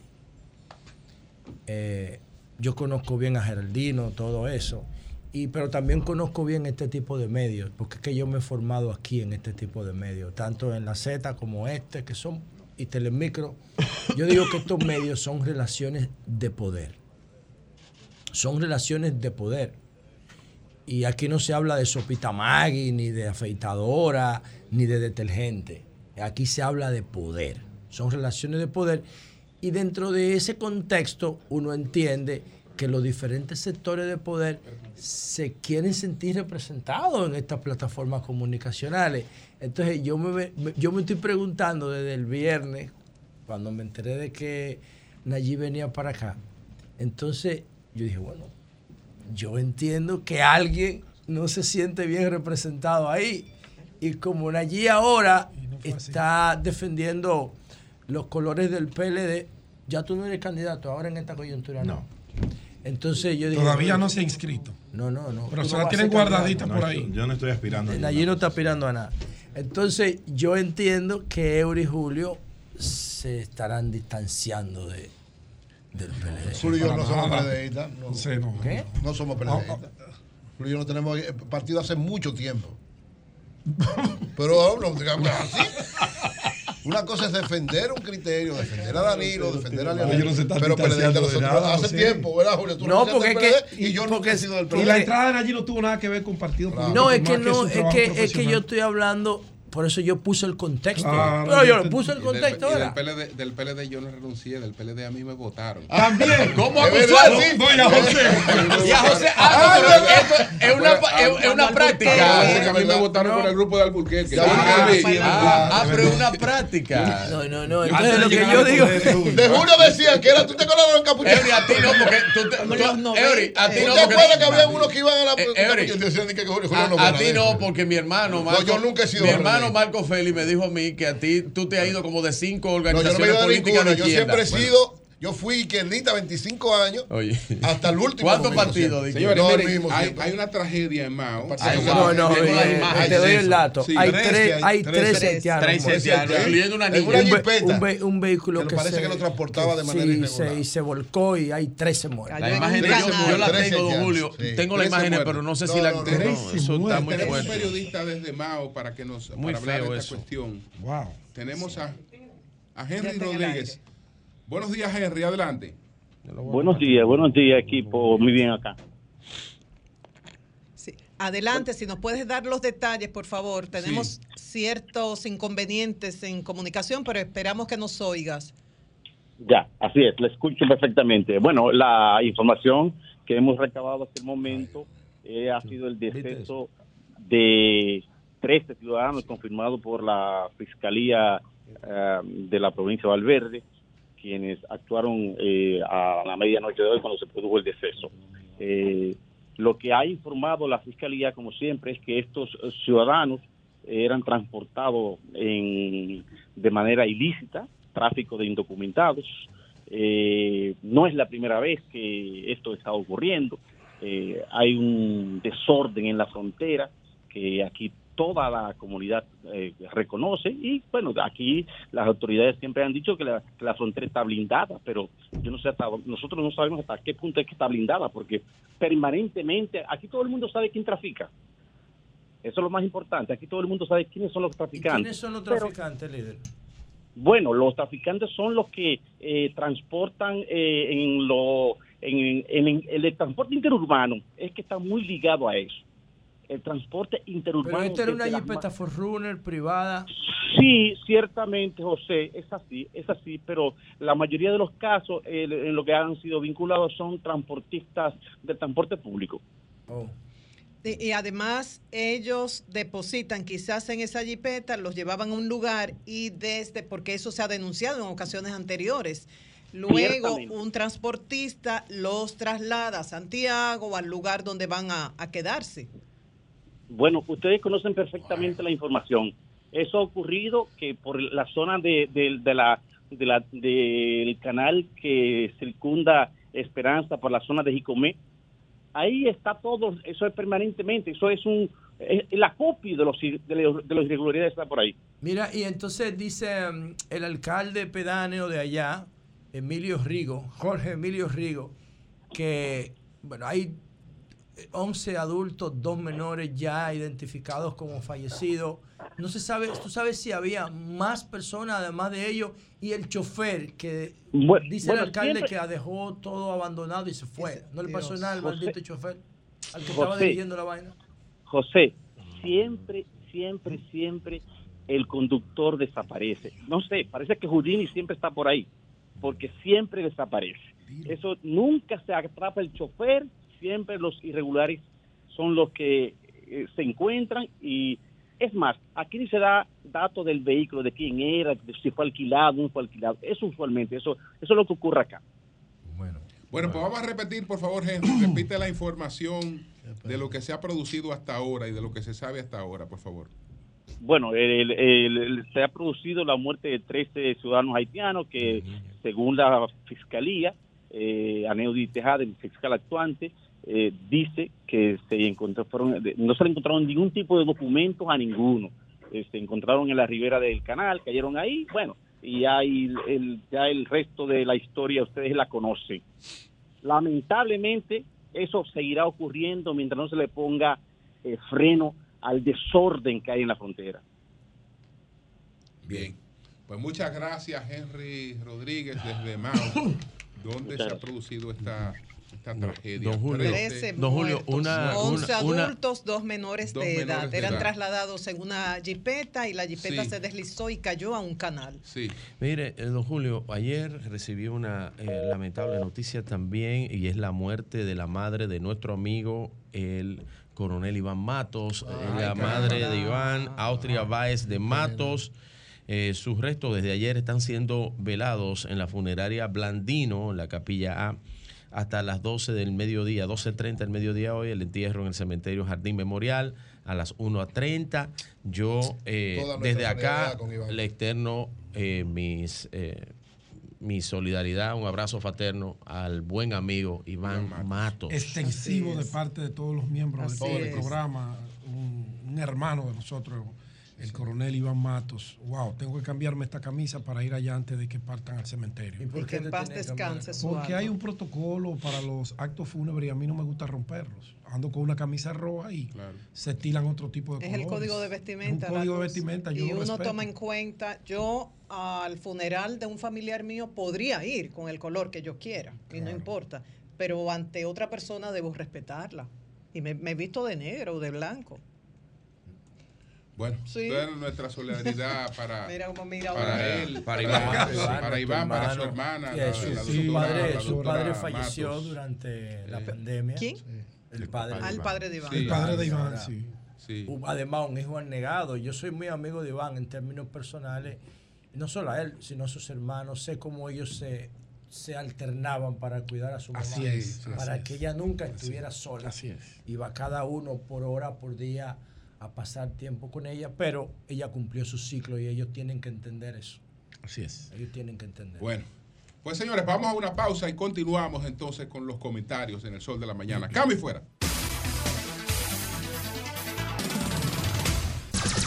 Sol 106.5.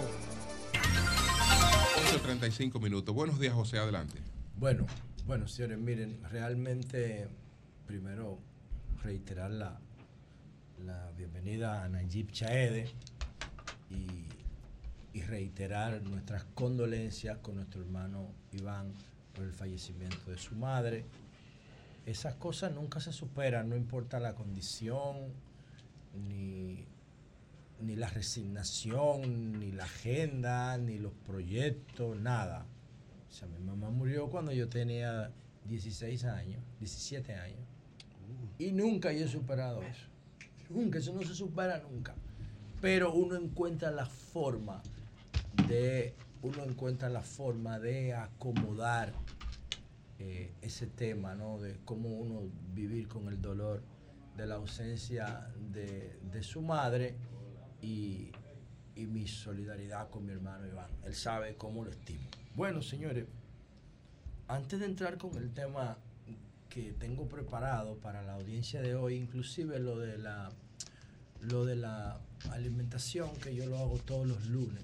Lo voy a hacer mañana porque eso de Haití que ocurrió anoche, eh, eso de Haití en Valverde Mao, esa, esa que cayó en el canal de riego, mueren 13 personas, 11 adultos, dos niños.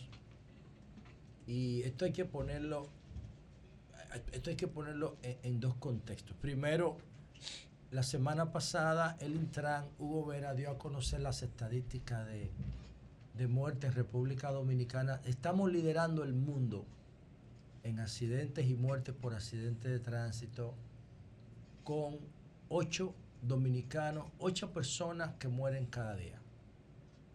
Ocho personas que mueren a diario en República Dominicana. El año pasado fueron 2.921 personas que murieron. 2.921 personas. El mismo día que Hugo dio el, el informe, murieron tres en Jarabacoa. El mismo día. Y miren hoy, 13 ah, personas.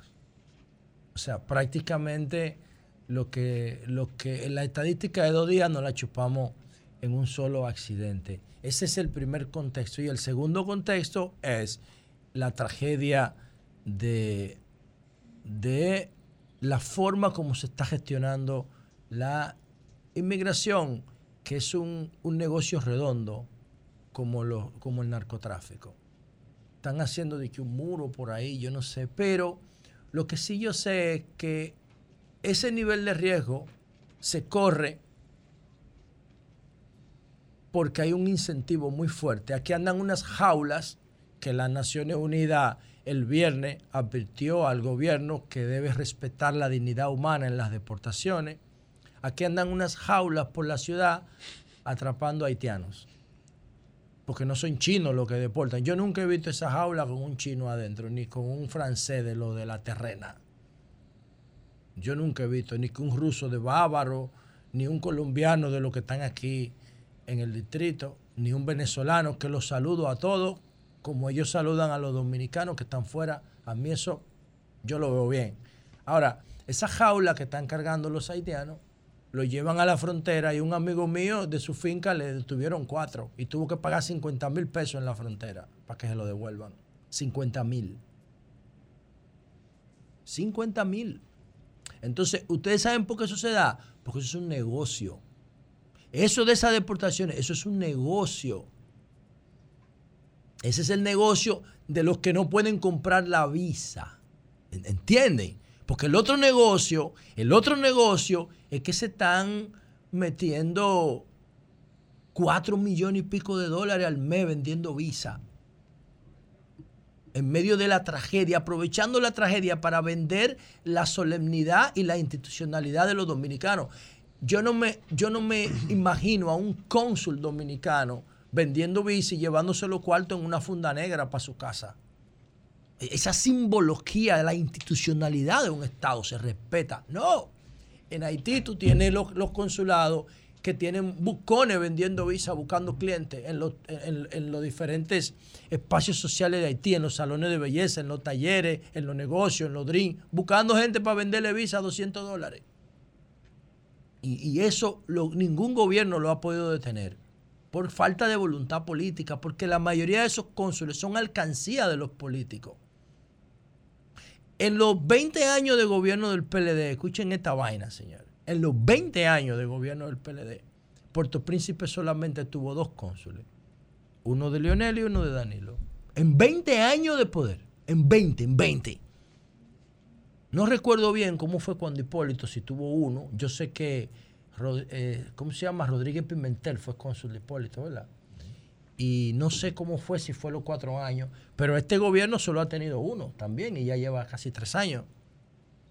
Ahora cumple tres años, en agosto. Un solo cónsul. Y entonces está bien que tú quieras beneficiar a una gente. Coño, pero lo mucho hasta Dios lo ve. Ya los dineros de los consulados en Haití tienen que pasar las cuentas nacionales. No puede ser manejándose así porque eso es un acto, si no de corrupción, no es ético no es ético.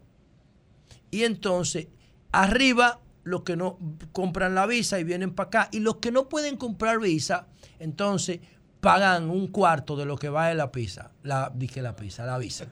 Un cuarto, qué sé yo, 2.500, 3.000 pesos, y lo pasan por la frontera.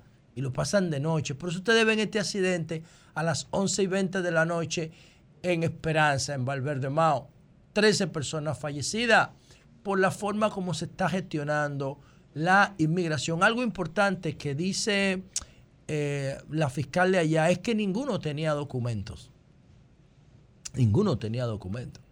O sea que eso agrava mucho más la situación porque una inmigración que tú puedas identificar, que tú puedas eh, revisar, que tú puedas eh, ver si tiene algún antecedente, cómo la vas a gestionar en tu territorio es diferente a una migración que no tiene ningún tipo de referente, que no tiene ninguno referente. Por eso ellos se arriesgan más, porque son personas que no tienen ni siquiera una, no están asignadas a ningún registro civil. Eso es muy penoso. Ese es uno de los grandes temas que nosotros tenemos por delante. ¿Cómo vamos a resolver esa relación con Haití? Ese es un capítulo y el tema es el de los accidentes de tránsito y la muerte por accidente de tránsito, que son dos de las tareas pendientes, las dos que tiene el gobierno del PRM. Y por otro lado, señores, quiero referirme a lo que para mí es una, yo diría que la noticia más importante para la República Dominicana de en los últimos 20 años. Para mí, para mí, para mí, la noticia más importante que ha recibido nuestro país en los últimos 20 años y, quiero significar por qué y quiero referirme específicamente a, a esta información del Fondo Monetario Internacional. Dice aquí, escuchen esto, y esta noticia la estamos presentando un lunes de la semana para que todos los dominicanos se motiven y entiendan que ya la República Dominicana no es un país pobre, por lo menos pobre de solemnidad, no lo es. Yo he estado diciendo esto hace los últimos cinco años, porque esto no es un tema coyuntural. Este no es un tema coyuntural, este es un tema eh, que, que significa que la República Dominicana es uno de los países que por default, por accidente, diría yo, yo no sé cómo explicarlo porque nosotros no invertimos en investigación y desarrollo. Como diablo ponemos estos números la ubicación, el clima, el calor de nuestra gente, los dominicanos en el exterior, la clase política en sentido general, apostándole a la estabilidad macroeconómica y diciendo lo que, lo que el consenso de Washington sugería que había que hacer. Esas son las cosas que yo me explico. ¿Por qué? Por lo que le voy a leer. Oigan lo que dice el Fondo Monetario Internacional. Oigan esto, señores. Esto debería provocar un día de regocijo nacional a todos los emprendedores, a los que están estudiando, a los que están formando familia, a los que están invirtiendo. Escuchen esta noticia tan maravillosa. La República Dominicana está experimentando una notable convergencia en el ingreso per cápita con relación a los Estados Unidos, superando a todos los demás países de América Latina. Con las políticas adecuadas, la República Dominicana tiene el potencial de convertirse en una de las economías más avanzadas en las próximas cuatro décadas. Yo creo que esto hay que leerlo otra vez, ¿verdad? Porque esto parece como que es un fake news. Alguien se inventó esta vaina, alguien pagó un lobby para que se publicara esto en el Fondo Monetario Internacional. No, no, esos son los números. Y yo quiero explicar algunos detalles. Repito, dice aquí, un post publicado en la página oficial del Fondo Monetario Internacional en el día de antes de ayer, el sábado. La República Dominicana está experimentando una notable convergencia en el ingreso per cápita con los Estados Unidos. ¿Qué significa esto? Que la brecha se está cerrando entre la diferencia de la calidad de vida de los norteamericanos y los dominicanos, señores. Esto es una locura. Dice aquí, superando a todos los demás países de América Latina. Con las políticas adecuadas, República Dominicana tiene el potencial de convertirse en una economía avanzada en las próximas cuatro décadas. Ahí dice una economía avanzada porque nosotros tenemos otro reto, que cuando tú pones dinero en la mano de una persona que no tiene formación, que no que vive en la informalidad, perdón, no formación, que no vive que no tiene formalidad, probablemente tú no puedas traducir ese dinero en indicadores de desarrollo, Porque lo más probable una persona que no tiene la formalidad, el incentivo necesario, lo más probable es que no ahorre, lo más probable es que no invierta en salud preventiva, lo más probable es que no invierta en una carrera para sus hijos. Entonces, todo eso indica que el crecimiento económico es una cosa, pero el desarrollo es otra muy diferente. Y la República Dominicana, aunque está poniendo estos números impresionantes, no muestra los niveles de desarrollo porque seguimos pensando como pobres y viviendo como pobres en el entorno. ¿Por qué? Porque el 60% de la República Dominicana es informal. Pero en los callejones no hay un parqueo. De eso es que se trata. O sea, que más aportó a eso fueron los gobiernos. No, no, no, es que eso, eh, no, es que eso no. Estoy diciendo el proceso. No, no, yo lo voy a decir todo ahora mismo porque yo no tengo problema. Yo no, yo no, yo no estoy aquí para, defender banderitas. No, no, no, yo no, yo no hago eso. Yo hacía eso antes, pero yo no lo hago ya. ¿Por qué? Porque ya yo no pertenezco a ningún partido. Entonces quiero hacer mi propio partido yo. Pero eso es otra cosa. Entonces, ¿qué es lo que significa esto, esto que dice el Fondo Monetario Internacional, que esto es una locura. Y aquí hay un gráfico que ellos, lo, ellos muestran, por qué dicen esto, ¿no? Cómo la calidad de vida de los dominicanos se va acercando. Ahora mismo la calidad de vida de los la diferencia entre la calidad de vida de los norteamericanos, señores, de 1972 hasta 1922. La brecha era abismal, pero ahora la República Dominicana, después de Panamá, Chile, Uruguay está prácticamente igual que Costa Rica. Es, la diferencia es un tercio, o sea, la calidad de vida de los norteamericanos promedio y la calidad de vida de nosotros, la diferencia es un 30%. Ahora, tú me dirás la luz, pero ve y di eso en Gualey. Eso es la informalidad. Vete al Bronx para que tú veas. O sea, tú vas a encontrar zonas en los Estados Unidos, en Canadá, en Inglaterra, donde quieras, en Japón en Japón los nómadas digitales viven en espacios de 2 metros por 1,60. En Japón para vivir en Tokio y aprovechar las oportunidades del trabajo. En, se llaman los, los Cybers Café. En Japón, 2 metros por 1,60. Paga 20 dólares, el equivalente a 20 dólares diarios para ellos estar cerca de los entornos de trabajo. O sea, eso no es vida. Eso es como estar en una prisión, que tú no, tú no puedes, tú no puedes eh, eh, comer sentado, ni no, no cabes en la cabina si tienes seis pies. Tienes que estar sentado o acostado, siempre. En esas cabinas la persona vive. Ahora, lo importante de todo esto es cómo se ha logrado y cómo se puede transformar en desarrollo el crecimiento económico. Y no podemos poner, analizar estos números sin tomar sin tomar en cuenta lo siguiente, señores. Es que los dominicanos están mandando 10 mil millones de dólares anuales lo que se ven. Porque lo que no se ven pudiera ser 50% de lo que se ve. Eso se puede analizar, nadie lo ha hecho. Las remesas que no se ven, que vienen en naturaleza, las que traen en los bolsillos la gente, los, los 9.999, en los aviones todos los días, las que vienen en caja, las que vienen en tanque, las que vienen en otra forma, las inversiones, es una cosa increíble. Y eh, con lo que Euric se refería, ¿cómo hemos logrado tener este crecimiento económico? Hace como cinco meses yo analizaba el ingreso per cápita de todos los estados de Norteamérica y lo comparaba con República Dominicana. Nosotros tenemos más ingresos que el más del casi el 40% de los estados norteamericanos. Producción, no, no, no apoyo federal, no de eso. Estoy hablando de lo que produce un pueblo en un periodo de tiempo determinado. La República Dominicana está por encima de los 100 mil millones de dólares al año.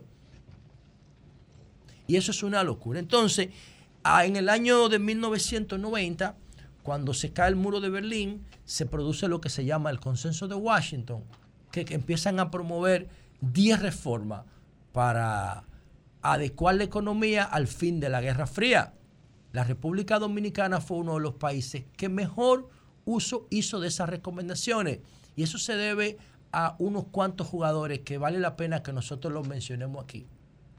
Ah, el primero que yo menciono en realidad, y tengo que decirlo porque eh, su fundación fue eh, que mantuvo ese discurso, yo por lo menos lo veía sin mucho conocimiento, pero sí tenía mucha curiosidad por lo que ellos vivían promoviendo. De hecho, tengo casi todos los libros de ellos todavía. Lo tengo como libro de consulta, la Fundación Economía y Desarrollo de Andy Dawar fue la fundación que empezó a promover las reformas estructurales y Balaguer le hizo caso. Balaguer le hizo caso y a partir del 90, cuando la guerra del Golfo y la crisis política de aquí por las elecciones con Juan Bosch, en ese mismo año se cayó el muro y en ese mismo año empezaron las reformas en República Dominicana. Para que ustedes tengan una idea, antes del 90 el PIB era de 7 mil millones de dólares y ahora es de 110 mil. 32 años después, 31 años después. Entonces, después de la primera ola de reforma llegó el PLD ¿Saben cómo le pusieron a la ola de reforma del PLD? Los conservadores le pusieron el paquetazo. No tenían idea de lo que estaba pasando. El paquetazo. ¿Quién dirigió intelecto ideológicamente el paquetazo? Andy Dawager y Jaime Ariti Escuder, desde la Fundación Economía y Desarrollo. Contemos el paquetazo. Y después que y después de que Leonel salió del poder, vino Hipólito y hizo otra reforma. ¿Ustedes saben quién la lideró esa reforma? Andy Dawager con Hipólito. Y todas esas reformas van agregándole valor a ese Producto Bruto Interno que tenemos hoy. Y después vino Danilo, en el, después vino Lionel, 2004-2008, vino la crisis de los bonos eh, de Estados Unidos inmobiliario. Hubo que hacer una reforma en el 2010, cuando, cuando antes del enfrentamiento de Danilo con Hipólito. Y esa reforma impidió que el PLD sucumbiera en el poder. Después de la crisis del 2008. Y Danilo vino en el 2012 y hizo otra reforma más. Y vemos cómo se van sumando los, los cuadros. Y después de la reforma del 2012, que fue en el 2012, en octubre del 2012, no se ha vuelto a hacer reforma. Ya hace 11 años que no se hace una reforma. Y esa reforma está pendiente. Pero no, solo, no puede ser una reforma solamente para que la gente pague más impuestos. No, tiene que ser una reforma para convertir el crecimiento en indicadores de desarrollo. Y hay una figura, además de saludar aquí, empezando por Joaquín Balaguer, que creó, creyó en que era tiempo para empezar la reforma, que fue el primero que promovió una reforma con la Fundación Economía y Desarrollo, después vino Leonel Fernández y puso otra, vino Hipólito, puso otra, Danilo puso, Leonel puso otra en el 2009, o sea que Leonel puso dos reformas de esa, vino Danilo y puso la última, y el presidente Abinader ha estado manejando el impacto de la crisis del COVID y el impacto de la guerra de Ucrania planteó una reforma y la sociedad se la rechazó por medio de la crisis. Y hay un jugador que me falta y con esto termino. Insisto, el presidente Abinader tiene que considerar la posibilidad de llamar un día de regocijo nacional, porque esto que está diciendo el Fondo Monetario Internacional de nosotros, ustedes no saben cómo esto impacta en los portafolios de inversión internacionales, en el índice Doing Business. Ustedes no se imaginan cómo esto impacta en el turismo, en el comercio internacional. Esta noticia del fondo, cómo todos los asesores ahora le, están recomendando a sus clientes, los asesores financieros de inversión, que República Dominicana es un país que en 40 años pudiera alcanzar el nivel de desarrollo, dice el Fondo Monetario Internacional. Ahora, hay una figura, y lo dejé para el final a propósito.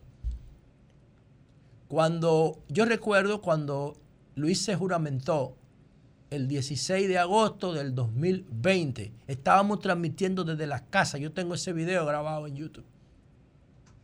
Y yo el comentario mío de ese día fue para decirle al presidente Abinader, yo no estoy diciendo, saludo a don Jorge Subero Isa, honorable expresidente de la Suprema que está en nuestros estudios. Ya está con nosotros. Entonces, yo recuerdo que el primer comentario que yo hice en el momento de la juramentación de Luis, no estoy diciendo que él me escuchó ni nada de eso, yo no estoy diciendo eso, yo estoy diciendo que había mucha gente pensando como yo en su entorno. ¿Qué le pedía al presidente Abinader en el primer comentario de agosto del 2020? Fue, presidente, no quite a Valdés Albizu.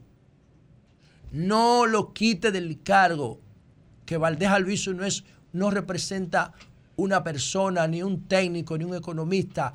Es la figura de un modelo que ha funcionado por 20 años. No lo quite, porque la economía tiene una franja de subjetividad y de confianza que ese señor que está ahí lo representa y todos los actores creen en él. Entonces lo dejó el presidente y después, dos años después, lo ratificó. Lo puso Balaguer, para que ustedes vean que es lo mismo que estaba diciendo ahorita en la reforma. Lo puso Balaguer, lo ratificó Leonel. Hipólito lo quitó. ¿Qué pasó? Se le fue la economía al carajo. Se jodió todo. Por eso yo digo que es la mejor noticia de los últimos 20 años, porque la crisis de Baninter fue en el 2003 y estamos en el 2023. Esta es la noticia más importante de los 20 años. Después que Hipólito salió del poder, volvió Leonel y puso a Valdés Alviso. Lo dejó todo el tiempo y Danilo lo ratificó por ocho años más y ahora Luis lo ratificó. Es eh, Valdés Alviso una figura que ha sabido armonizar todos los intereses de la economía y todos los sectores confían en él. Por eso lo dejé para el final. Hace falta celebrar esta información del Fondo Monetario Internacional que dice que hay una convergencia entre la calidad de vida de la República Dominicana y los Estados Unidos y la brecha de riqueza entre uno y otro per cápita. Eso, señores, salvando las diferencias, es de un 30% al día de hoy. Don Jorge Subero Isa, el presidente de la Suprema Corte de Justicia, está con nosotros. Va a conversar con nosotros en breve. Virgilio, buenos días, adelante. Hablando que uno se entiende. Gracias a todos los que nos escuchan a través de este Sol de la Mañana de Sol 106.5. RCC Media, la Catedral de la Opinión en la República Dominicana. El cambio sigue. Bien.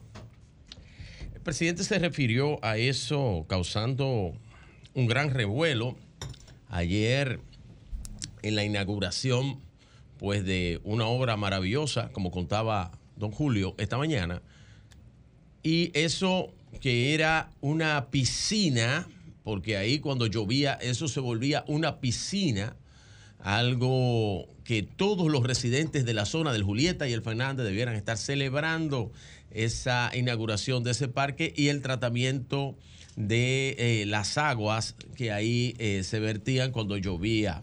Don Julio, que tiene su oficina cerca ahí, debe estar contento con ese, con ese eh, trabajo que ha realizado la alcaldía del Distrito Nacional y claro, con la ayuda de la presidencia de la República.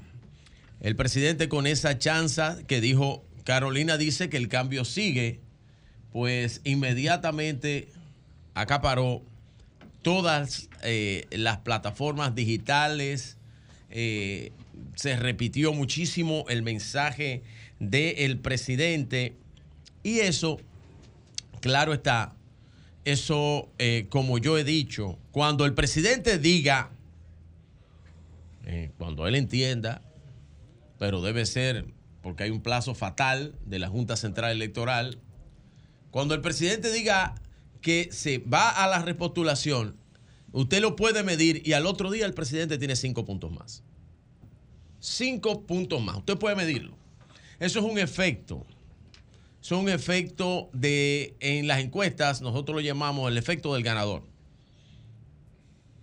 Cuando tú tienes una vertiente de una persona que es el que tiene más puntaje según todas las encuestas, inclusive las encuestas más importantes que son las de RCC Media, tanto RDLIGE como la Gallup, tú tienes a un presidente que toma esa decisión, inmediatamente todos los factores que están indecisos por diferentes, eh, esto es más socio-psicológico, pues ya eh, algunos para no perder su voto, otros para sentir que ganan, otros eh, se identifican más con una causa con la otra y empiezan a, a sentir favorabilidad sobre el mandatario y el que está encima de las encuestas. Esto va a provocar, y lo he dicho, solamente miren el ejemplo de la chanza de ayer, el revuelo que tiene cuando el presidente haga su anuncio de repostulación a la presidencia de la República. Por otro lado, y felicitando, claro, esa gran obra eh, del gobierno, por otro lado, yo me voy a referir muy brevemente, y no voy a entrar en tema ni en detalle, a la situación que se dio con el padrón del Partido Revolucionario Moderno. Y yo me voy a ir a una máxima del derecho. La máxima del derecho que dice a quién beneficia el crimen. Aquí está el magistrado, eh, Jorge Suberoiza. Y eso es una máxima del derecho. ¿A quién beneficia el crimen? ¿Era el PRM beneficiado de eso? ¿Le interesaba al PRM que en su padrón electoral estuviera Leonel Fernández, Danilo Medina? Figuras que, eh, eh, eh, que son demasiado notables y líderes de otros partidos políticos. Sin embargo, quien hace alarde de eso en minutos, luego de que el padrón fue puesto al aire, fue la misma oposición política, empezando por el PLD. Yo tengo información diferente. Que el partido la haya querido dar, eso es problema del partido. Ahora yo tengo la responsabilidad ante estos micrófonos y ante el país. Vean ustedes y sean ustedes los jurados sobre quienes tomaron partido sobre esto y le sacaron jugo y beneficio político. Inmediatamente,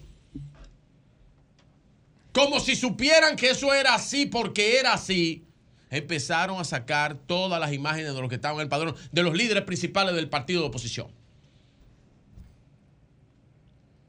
Oh, casualidad. Eso no fue planificado. Ni lo sabían. El que sí no lo sabía, lamentablemente, y por problemas, porque no han trabajado plataformas de ciberseguridad, que es lo más importante que, que tiene que tener todo el que tiene una base de datos. Todo el que tiene una base de datos debe invertir en ciberseguridad ah, y eso debe hacerlo el Partido Revolucionario Moderno. Va a poner candado ahora. Ahora va a poner candado, pero ya se le metieron en la casa. Va a poner candado ahora. Ahora va a poner seguridad, pero ya se le metieron en la casa. Entonces, solamente quería hacer esa pequeña acotación de a quién beneficia el crimen. Verifiquen eso. ¿Quiénes fueron los primeros que empezaron a salir con eso? ¿Quiénes intentaron sacarle eh, eh, provecho político? ¿Y por qué? ¿Y por qué? Yo no creo en la suerte de esa forma. Ni en la coincidencia de esa forma. Yo no creo en eso. Yo no creo en eso. Que el partido de otras informaciones, porque no quería decir, que digan lo que ellos entiendan. yo no soy un vocero del partido. El PRM ganó unas elecciones sin tener un padrón con dos millones de. Yo estoy de, Don Julio, yo no estoy hablando de eso. Ese es el bendito afán, pues usted mostrar un padrón que usted no, tiene. Pero eso es sencillamente eso.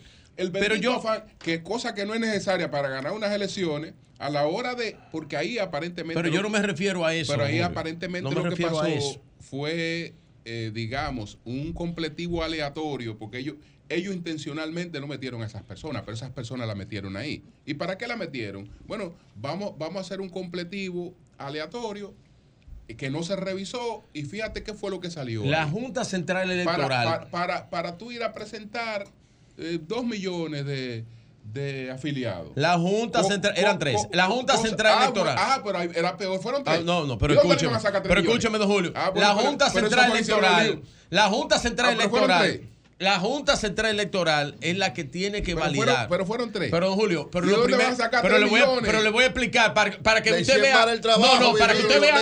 No, no, no. El trabajo, pero por favor, pero espérense. que metió gente a los locos y se le fueron. Eury, somos más inteligentes de ahí. La Junta Central Electoral. No, pero espérate. Son inteligentes y mira lo que le pasó. La base de datos de la Junta Central Electoral con respecto a los padrones de los partidos es de pura y, y, y, y, trabaja por default de, eh, quitando lo que están inscritos en otras Pero en porque tú lo llevas, que no se dieron cuenta. En, otro, en otros partidos.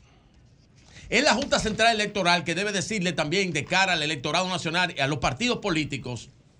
Bueno, la Junta debe. De, ¿Qué pasó ahí? La Junta, debe, establecer posiciones con entonces, entonces, la Junta Central Electoral debe, responsablemente debe decir qué pasó ahí, sí. porque esos padrones se filtran y me llama, y vuelvo y digo, me llama a suspicacia a mí de que la oposición inmediatamente sacara eso, a minutos de eso, se beneficiaran para ellos poder hablar sobre eso y tener en todas estas plataformas digitales, porque era el fin de semana. Me llama mucho a suspicacia todo eso. Y me llama a suspicacia que la Junta no se haya pronunciado con respecto a eso, porque los padrones descansan en la Junta Central Electoral y el que está inscrito en un partido no puede estar inscrito en otro, en el padrón de otro. O sea, y que sean los líderes de esos partidos de oposición que salían ese padrón, me llama mucho a suspicacia. Es cuanto con respecto a ese tema y para terminar, don Julio. Sí. Estaba viendo la, la posición de el doctor Andrés Daguarje, hijo de Andy Daguarje, con respecto a lo que tiene que ver con el, eh, lo, lo que denunció, ya desmontado eso, y desacreditado el senador de la Romana, Iván Silva, sobre lo que denunció, su fallido intento de denuncia, no sé por qué no lo han sometido porque no lo dijo en el hemiciclo, no tiene inmunidad parlamentaria, eh, con respecto al sistema financiero de la República Dominicana, involucrando a 29 eh, organizaciones del sector financiero de la República Dominicana, a las cuales le llamó cómplice. Pues Andy Dawarge, en una respuesta de un economista, posiblemente de uno de los más prestigiosos economistas de la República Dominicana, Andy Dawarge eh, le dijo. Y que posiblemente el arquitecto, hermano. Bueno, oye, que promovió todas las reformas que se han hecho del 90 para acá. Bueno, yo lo que pasa es, José, que yo tengo que manejarlo eso porque también puedo decir que ahí está Jaime Ariste Escudero. Yo lo también, mencioné a Jaime. También ahí están eh, muchos economistas, Valdés Albizu, ahí está un Raúl Félix que viene a este programa. No, yo estoy hablando ahí está de. No, Díaz, no, yo no me refiero a eso. Yo me refiero, Virgilio. Aquí hay un millón de economistas. Yo me refiero al rol que han jugado en ese crecimiento económico que el fondo reconoce hoy. Y el gusta- arquitecto de la economía dominicana. Y me gustaría solamente para ponerle la cherry al pastel, brevemente, unas eh, de, los, de las breves declaraciones y en un video corto ahí, para terminar mi comentario, de lo que dice el economista Andy Dawarge sobre esa denuncia que hizo el senador Iván Silva, que espero que no vuelva a hablar después de esto. Iván Silva, que tiene un discurso más tremendo que el de, que el de Botello. El hombre vio aparentemente el acuerdo de pago a cuenta que firmó el Ministerio de Hacienda, la Dirección General de Impuestos Internos y 29 y las asociaciones de bancos, de la Liga de Asociaciones de Ahorros y Préstamos, las asociaciones de corporaciones de crédito y bancos de ahorro y crédito. Se firmó a finales de diciembre del año 2020. El acuerdo era, ustedes recuerdan que se hizo un intento de reforma fiscal en aquel momento que fue rechazado y entonces se buscó una salida eh, en parte estimulada por las autoridades monetarias que dijeron, no, pero ese dinero lo podemos conseguir solicitándole un pago a cuenta a las entidades financieras del país eh, y se le puede solicitar 20 mil millones. Entonces, a pago a cuenta del impuesto sobre la renta, así fue que ellos hicieron el, el acuerdo. Entonces, eh, hablan con los bancos, los bancos dicen, claro, el país está en una situación eh, difícil, el gobierno entendemos que necesita dinero. Vamos a buscar un punto más puntual, cuando él se refiere a algo Directamente más al puntual, asunto. directamente, Sí. y lo vamos a poner más tarde. Así que cambio y fuera.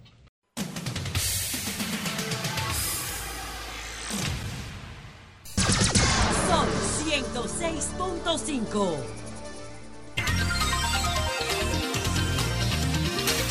Bueno, son las 9, son las 9, 17 minutos. Jorge Subero Isa está con nosotros, es presidente de la Suprema Corte de Justicia. ¿Cómo está usted, magistrado? Muy bien, don Julio y el equipo, muy feliz con la noticia de los trillizos nietos doña Consuelo, felicito sinceramente, y el, el retorno, por decir de alguna manera, del nuevo viejo compañero. Ah, del nuevo viejo compañero. Está buena esa, el A nuevo mí, viejo compañero.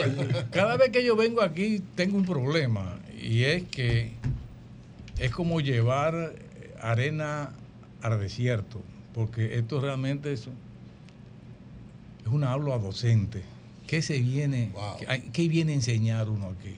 Al contrario, yo creo que lo que venimos aquí somos los que aprendemos. No, no, Uh, apre- no creo, no, no, no, no. Eh, yo por lo menos he aprendido demasiado de ustedes. Nosotros, nosotros sabemos porque nos quedamos con parte de lo que viene. Y creo, que una, y creo que una parte muy importante es la diversidad de opiniones que caracteriza esa visión de Antonio desde hace muchísimos años. Eh, y estructurar un equipo es difícil. Y cuando es un equipo que realmente habla el equipo de trabajo, yo, yo me siento me siento feliz de ser dominicano y ser amigo de Mire, ustedes. en estos días, Gracias. igual Gracias, para gracias, que hagamos, esta aclaración de inmediato. En estos días estábamos hablando de usted en una, en una peña.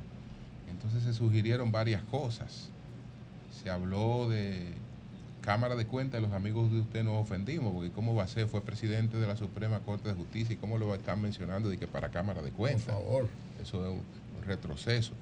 Pero cuando se le mencionó para el Tribunal Constitucional, ahí ya, Todos aplaudimos. ya hubo algunas consideraciones para lo del Tribunal Constitucional, que usted sabe que Don Milton concluye eh, su gestión, entonces eh, el Consejo de la Magistratura tendrá que escoger nuevos jueces y eh, un presidente del Tribunal eh, Constitucional. El- ¿Usted qué, qué pensaría? ¿Cómo, se siente usted en estos momentos? Mire, yo me siento muy feliz. sí. Me siento muy feliz, muy contento, porque realmente la labor que estamos haciendo en la oficina es una labor de asesoría, de consultoría, eh, a nivel, eh, a nivel muy, muy privado, con, con clientes muy bien seleccionados. Porque como ustedes saben, yo tuve tan pronto, no solamente al llegar a la Suprema Corte, desde antes que me nombraron suplente de César Estrella Sadalá en la Junta Central Electoral, mi oficina prácticamente cayó en un declive al extremo tal que yo a mis hijos les prohibí la profesión, el ejercicio de la profesión, dos, abo- dos abogados.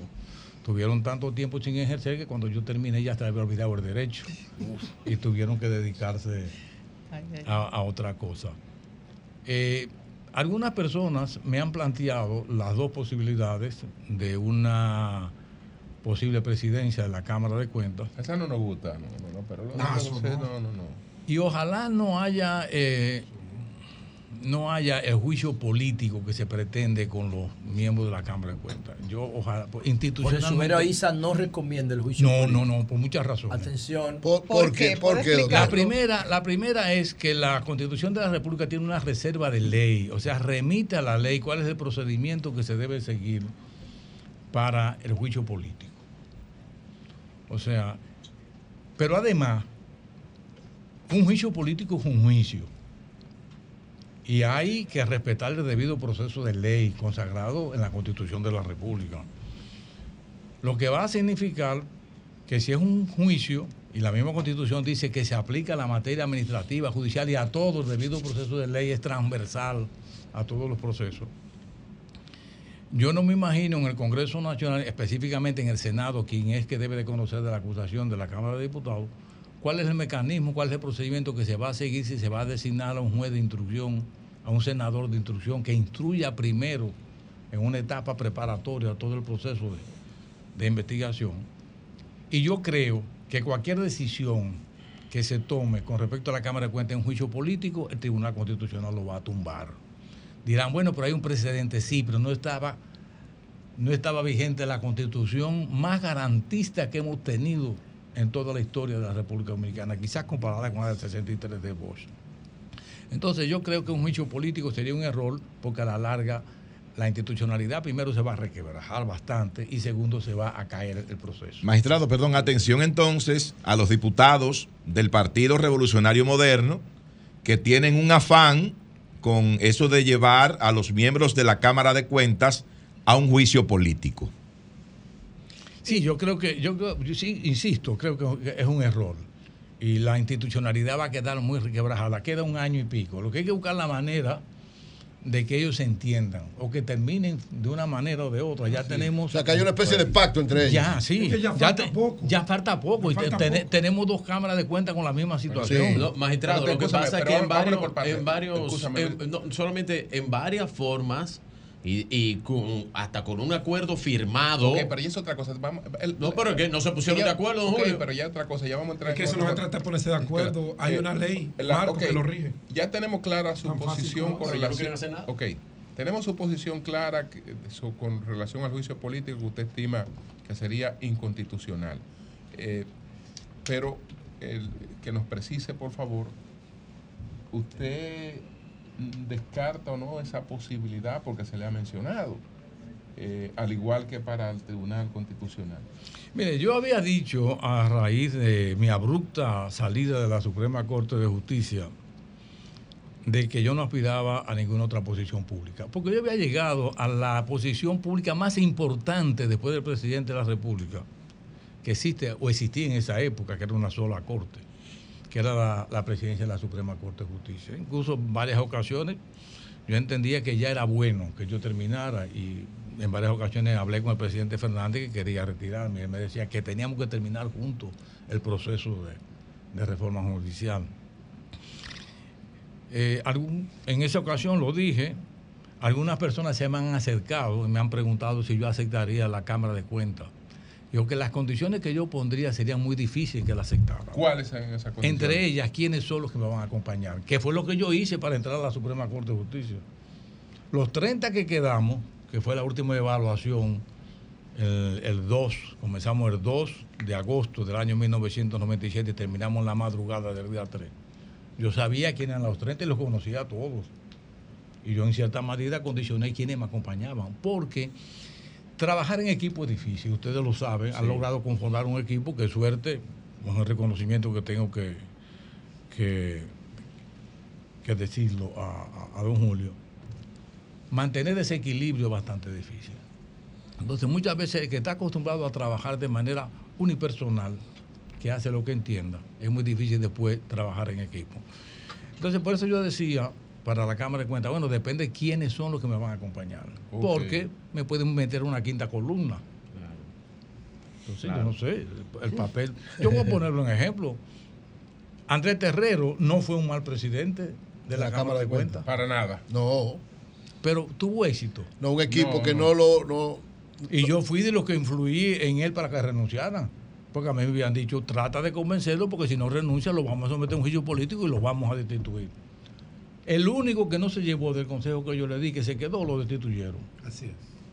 Después el resto se fue. Sí. Entonces, yo no quiero ya que más o menos, entiendo yo, mi familia lo entiende por igual, mis amigos por igual, que salí más o menos bien de la Suprema Corte de Justicia, que vaya a asumir una posición donde realmente termine ya, Ya, realmente ya conocemos su condición para la eventualidad de la Cámara de Cuentas y para el Tribunal Constitucional. Realmente yo nunca me he planteado la posibilidad del Tribunal Constitucional. Primero ustedes deben de recordar que yo fui el crítico más acervo del Tribunal Constitucional. Ajá. Sí. ¿Cuándo se formó? Que yo, que yo me opuse, sí, totalmente. Ah, sí, porque usted era presidente de la. Suprema, de la Suprema me Corte. opuse- y me opuse por una razón donde yo no... Usted hablaba de la sala De la sala constitucional. Exacto. Usted hablaba de la parte que se aprobó, que la gente se olvida. ¿Se aprobó la Se sala? aprobó en la primera, en la primera lectura, la primera modificación de la Constitución, con el apoyo de Leonel Fernández, con el apoyo de, de Valentín, que era presidente de la Cámara de Diputados, y de Reinaldo Pared, que era el presidente del Senado. O sea, todos estuvimos de acuerdo, incluso Raflito Alburquerque, que era vicepresidente de la República, se aprobó. Después, a consecuencia del pacto de las corbatas azules, se cambió todo. O sea, el origen del Tribunal Constitucional es el pacto de la corbata. Es el pacto de la corbata y fue una necesidad, una pol- necesidad política más que institucional. A muchos no les gusta que yo lo diga, pero fue así. Fue fruto de un pacto político más que de un acuerdo institucional. Dirán, bueno, ¿y ha dado resultado el Tribunal Constitucional? Sí.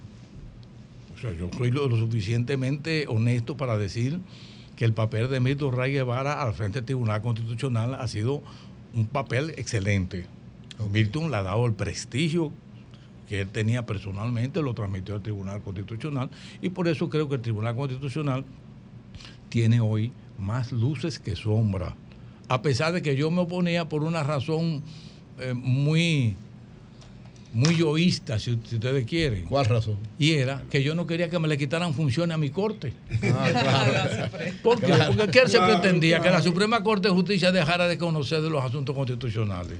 Entonces yo me oponía a eso, pero la razón fundamental de mi oposición fue esa. Pero nunca, eh, para contestar la pregunta de Julio, nunca me he planteado de... Si se lo plantearan, ¿estaría dispuesto a pensarlo? Lo, lo pensaría. Ah, exacto. Muy bien. Estaría dispuesto. Lo pensaría. Y hablando del Tribunal Constitucional, Bueno, ¿qué le parece lo...? da- Dame leerle esto. Sí. Víctor, yo lo voy a leer completo porque además ya lo vio, no lo puedo dejar como secreto porque él le echó el ojo. Cuando tú estás abriendo. Dice Víctor que usted sería el, el- el presidente ideal para el Tribunal Constitucional. No hay un perfil mejor que el de él. Le pone un defectico aquí, yo no lo voy a citar, que es el de la edad. Eh, no, ¿Cuántos porque- años tiene usted? 76. Esa es una limitante. Él dice que el único hándicap de usted. Ah, eh, pero hasta los 75. él- No, no, no. Hasta, vamos a ver. Hasta los 75. No, porque acuérdate que con el Papa, yo no sé si pasa así con la. Con el tribunal. Con el Tribunal Constitucional. Con el Papa es otra cosa. No, no, que para usted ser cardenal, usted tiene una edad límite, obispo. Sí. Para ser Papa no, No la tiene. tiene, no hay limitación. Para ser Papa no Ni la para tiene. ser presidente de la República Ni tampoco. para ser presidente de la República. Entonces, para ser presidente del Tribunal Constitucional, ¿existe o no esa Sí, limitación? sí, sí, sí, creo que existe Ok. la, la- 75 años creo que sí. mismo- lo mismo en la Sí, Suprema. sí, sí. es lo mismo que la Hay Suprema. una limitante que habría que modificar la ley y yo no creo que a nadie se le pudiera ocurrir modificar una ley para, ver- para que Jorge Subero Hice sea presidente del Tribunal Constitucional. Usted no estaría de acuerdo Yo no lo creo. no. Y debo decir una cosa, que aquí parece como que nosotros los viejos cometemos pecados. Sí, sí, sí. Sí, sí, sí, porque la, esa Yo puse, yo puse, yo puse, eh, yo puse esta semana.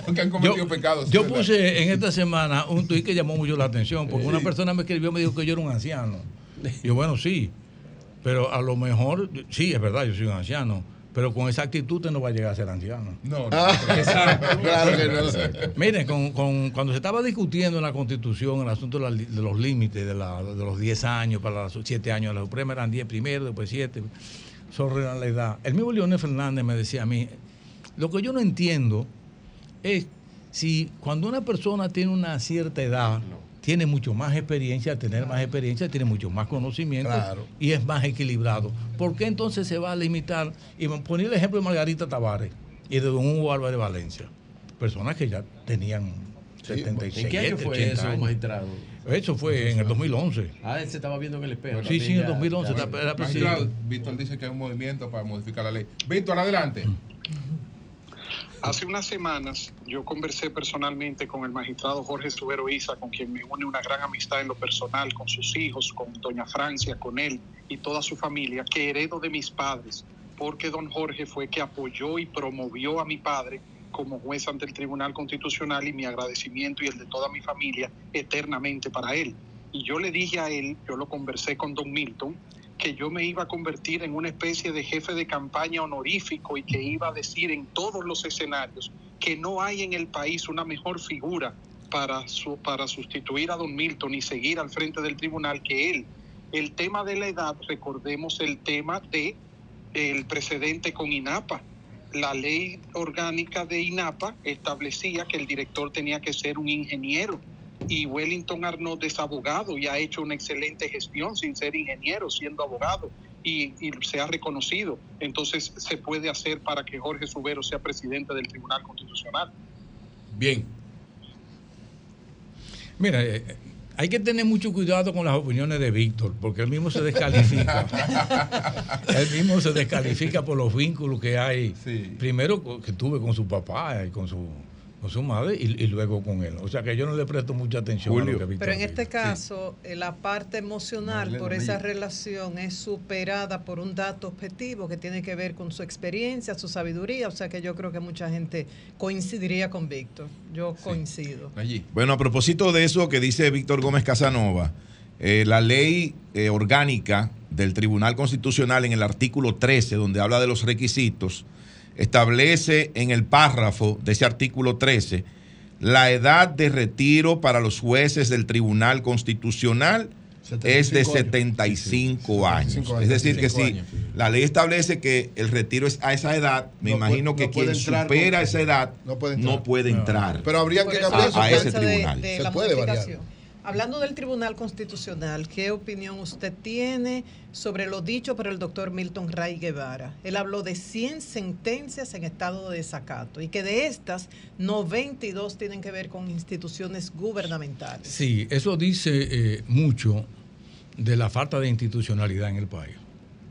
porque una decisión del Tribunal Constitucional, que es el último que tiene la palabra con respecto a la, interpretación de la Constitución, y sus decisiones tienen un carácter de algaón, se aplican a todo el mundo y todos deben de respetarla porque tienen un carácter de oponibilidad y efecto frente a todo el mundo. Eh, en España ocurrió lo mismo, ¿eh? O sea, las, decisiones del Tribunal Constitucional Español, que es uno de los tribunales de mayor solera y de mayor prestigio en el mundo, eh, no eran acatadas. Y recuerden ustedes, muchos de ustedes recuerden con la- aquellas elecciones en Cataluña, por la- el movimiento pro independencia, que se desacató una decisión del Tribunal Constitucional. Entonces, en España fue necesario una ley para sancionar el desacato de la decisión del Tribunal Constitucional. Aquí, lamentablemente, no la tenemos.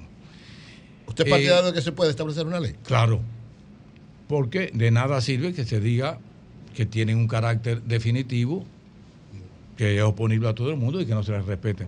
Debo hacer una observación. En una ocasión, al principio que nosotros llegamos a la Suprema Corte de Justicia, aquí se estaba conociendo un caso muy célebre en materia de droga de Florian. Florian Félix. Florian Félix. Y nosotros, en un habeas corpus que dictamos la Suprema Corte de Justicia, porque en esa época conocía la Suprema Corte de Justicia el habeas corpus, dictamos una sentencia ordenando la puesta en libertad. Y Abel Rodríguez del Orbe, que era el Procurador General de la República, se negó a ponerlo en libertad.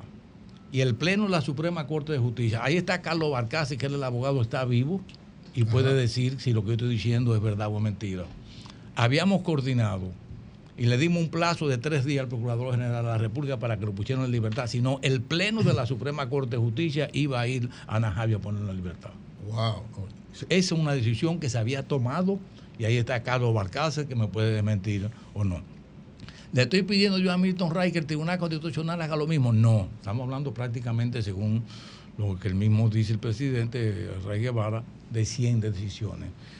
Y la mayoría, lo grave de esto es que la mayoría es del propio Estado. Del propio Estado. Entonces, si el propio Estado no respeta las reglas de juego que él mismo impone, entonces ¿qué le espera? La ¿Qué le única espera? solución sería la ley para sancionar, pero quizás tampoco se cumpla. Sí, pero hay, un, hay, una, hay una diferencia.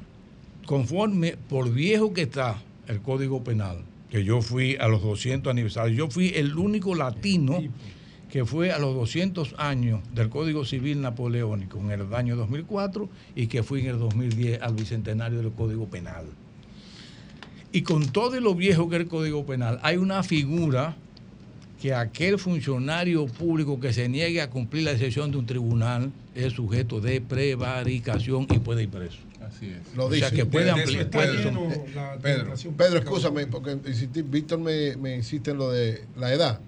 Dice que hay algunos juristas que plantean que eso es inconstitucional y discriminatorio el poner edades para determinados cargos públicos. Eso se llevó una vez, creo que al Tribunal Constitucional al principio, cuando se habló, cuando se iba a convocar, cuando se convocó el Consejo Nacional de la Magistratura en el 2011, creo, no estoy seguro, que se planteó. Lo que pasa es que en la Constitución eh, anterior, la del 96, que fue la, eh, la que la del 94, La del perdón, 94, de la crisis post-política, post-electoral. la que dio motivo a la, a la selección de nosotros después por el Consejo Nacional de la Magistratura. La Constitución no hablaba nada. Por eso es que personas con más de 75 y 76 años fueron designados, como el caso de Margarita Tavares, el caso de Hugo Álvarez Valencia, el caso de Nene Guiliani, el caso de Juan Luperón Vázquez. O sea, la- gran parte de ese equipo tenía mucho más de 75 Claro, años. así es. Ahora no es posible. Doctor, bienvenido a Sol de la Gracias, Mañana. Pedro. Siempre es un privilegio poder gracias. tener la oportunidad de conversar con usted y aprender de toda esa sapiencia jurídica y de otros aspectos que usted maneja. El escenario judicial de la República Dominicana uno siente como un descontrol. Uno no ve desde fuera una aplicación de la justicia como mandan los cánones de las propias leyes que conforman los diferentes tribunales, incluso hasta el comportamiento del Ministerio Público como órgano acusador. Pero de aquel lado está eh, quien debe ser el equilibrio de cualquier eh, desatino, de cualquier posición fuera del marco legal que cometa el Ministerio Público con un procesado, no importa cuál sea eh, la acusación, la tipificación penal. pero uno ve que el equilibrio, aquel tercero imparcial, no está actuando en base a las leyes que tiene en mano, sino que está actuando en base a una opinión pública que le sea favorable a las decisiones que ellos puedan tomar, olvidando el principio de que no se emiten sentencias para complacer, sino precisamente para hacer valer la justicia. ¿Qué opina usted de este escenario? Eh, ¿Qué está pasando? Si es como yo digo, si usted tiene otra visión, si estoy equivocado. Mire, el problema es que los jueces son humanos sobre todas las cosas y son, como usted mismo dice, tercero imparcial. Ya no estamos hablando del juez de antes, por ejemplo, el juez de instrucción de antes, que era un juez auxiliar del Ministerio Público. Yo no sé si ustedes, algunos de ustedes recuerdan aquella célebre película francesa Z, que era de un juez de instrucción, que había una banda de criminales que lo propiciaba la Policía Nacional. Esa película la prohibieron, lo prohibió en tiempo de Balaguer mucho tiempo.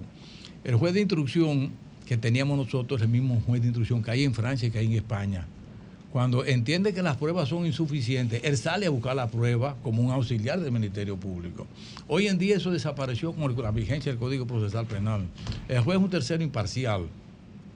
Si al juez no se le llevan las pruebas, que sean pruebas idóneas, ilícitas y capaz de convencer al juez y romper esa presunción de inocencia, el papel del Ministerio Público es bastante dificultoso.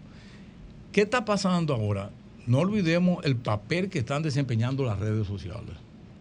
Los jueces tienen hijos, tienen esposa, salen, oyen lo que se dice y de una manera o de otra se ven permeados por esa opinión pública que muchas veces lo que quiere es cárcel. Por eso que yo he dicho que en la República Dominicana la privación de libertad como medida de coerción se ha convertido en una medida abusiva. Él ahí. ¿Por qué? Porque a esos presos hay que mantenerlos en las cárceles. ¿Cuánto cuesta el mantenimiento de un, de un preso en una cárcel? Cuesta muchísimo dinero. Y los jueces, de una manera o de otra, tienen miedo, lo digo responsablemente, tienen miedo a lo que digan la opinión pública. Entonces, eso hay que cambiar. Entonces no hay una justicia justa, valga la redundancia, en este momento para ningún eh, imputado, para ningún procesado. Porque si el que tiene bajo sus hombros la responsabilidad de aplicar a la justicia lo que está pegado a su buen nombre, a que lo critiquen o no, a que si su familia se ve afectada, entonces no debería ejercer la carrera. Sí, en cierta medida sí.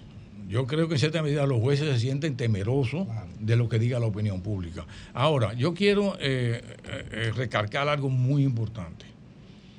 Cuando se puso en vigencia el Código Procesal Penal, que a mí me dejaron solo prácticamente eh, Finjo y nosotros fuimos, y Finjo y yo fuimos los que seguimos adelante, porque hasta los abogados y los jueces estaban en contra. Hubo un juez que dijo que no aplicable el Código Procesal Penal. Y yo le dije, o lo aplica o se va. Tuvo que aplicarlo.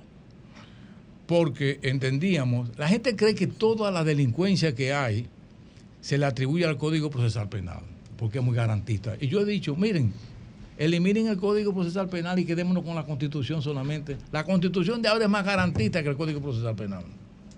Entonces, pero el Código Procesal Penal revirtió el papel del Ministerio Público. Las redadas de antes, recuerdan, cuando había en un barrio una redada que agarraban 100 o 200 personas, algunos es. Hoy en día esas redadas prácticamente han desaparecido, ni pueden ser porque tienen que estar autorizadas por, por un juez.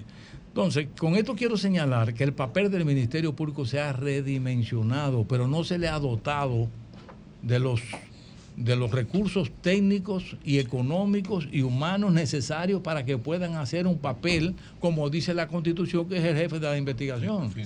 Finalmente. Doctor Jorge Suberoiza, a propósito de esa última parte que usted está señalando con respecto al Ministerio Público, la semana pasada el presidente de la República, Luis Abinader, hablaba de la posibilidad de modificar ese código procesal penal. Ese código procesal penal que todos sabemos que es muy garantista, que es bastante garantista, y él decía, bueno, que habría que tomar algunas medidas para poder enfrentar de forma más efectiva a la delincuencia. Entonces, habría, él decía que habría que modificar eso. ¿Cuál es su opinión de ese propósito de, de modificar este código? Yo, más que una modificación, eh, me avengo a proponer una evaluación del Código Procesal Penal. Más que una modificación, porque lo que dice el presidente es que es muy garantista. Bueno, pero es que, la, bueno, constitu- es que constitución de la República es mucho más garantista. Y hay, no podemos olvidar que nosotros somos signatarios de acuerdos internacionales que son mucho más garantistas que la constitución y que el propio Código Procesal Penal y que no podemos desconocer. O sea, nosotros no podemos ahora decantarnos con que no vamos a aplicar un tratado internacional relativo a los derechos humanos, porque violaríamos el bloque de constitucionalidad. O sea que yo creo que el presidente parece que le han llevado la idea de que la ola de delincuencia ya ha sido una tendencia, eh, un discurso durante mucho tiempo, desde- a partir de la vigencia del Código Procesal Penal, que el Código Procesal Penal ha sido el culpable de la ola de delincuencia. Y no es así. Ninguna legislación. Miren lo que está ocurriendo, señora, en Israel en la actualidad. El movimiento que hay en Israel. Donde se quiere, se quiere legislativamente o constitucionalmente quitarle poder a los jueces. Porque entiende que los jueces están aplicando la ley en su totalidad. Yo no comparto la idea de que se modifique el Código Procesal Penal para quitarle las garantías que el mismo código establece. Si se la quitan, ahí está la Constitución de la República por delante, que es mucho más garantista, repito, que la propia, la propia, el propio código. Pero antes de irnos, Julio, Humberto me da una información eh, a propósito de lo de la edad. Humberto que, Paniagua. Sí, Humberto Paniagua, que el Tribunal Constitucional acaba de hacer una especie de, verano, tomó una decisión que puede servir de parámetro. En el caso de la UAS, la UAS decía edad para ser rector y el Tribunal Constitucional dijo que eso es inconstitucional. Bueno, señores. Y no inventen, no inventen con el Código Procesal Penal al que la fiebre no está en la sábana. Muchas gracias. Gracias. Ojalá que en cualquier momento lo tengamos de nuevo. En algún lado ahí. Veo una brecha abierta con, con todos estos problemas que se han dado con la Cámara de Cuentas. En la Cámara, en la Cámara estuviera bien, pero con un equipo, como dijo el, el, el Ah, magistrado. lo dijo que pondría Con un sus equipo estructurado, que dio en la diana cuando ¿Y dijo si- de eso. ¿Y si lo complacen? Bueno, pero está bien que lo complazcan. Yo no estoy diciendo eso, yo estoy diciendo que está hablando de un equipo. Ok. Dio en la diana cuando dijo un equipo, porque ahí debe hacer, de lo que debe haber un trabajo en equipo, que no lo hay. No, no, no, ahí lo que hay otra cosa. Que no lo hay. No, ahí, ahí, tú sabes lo que hay. tú sabes lo que te pusieron ahí. Tú sabes muy bien. Cambio fuera.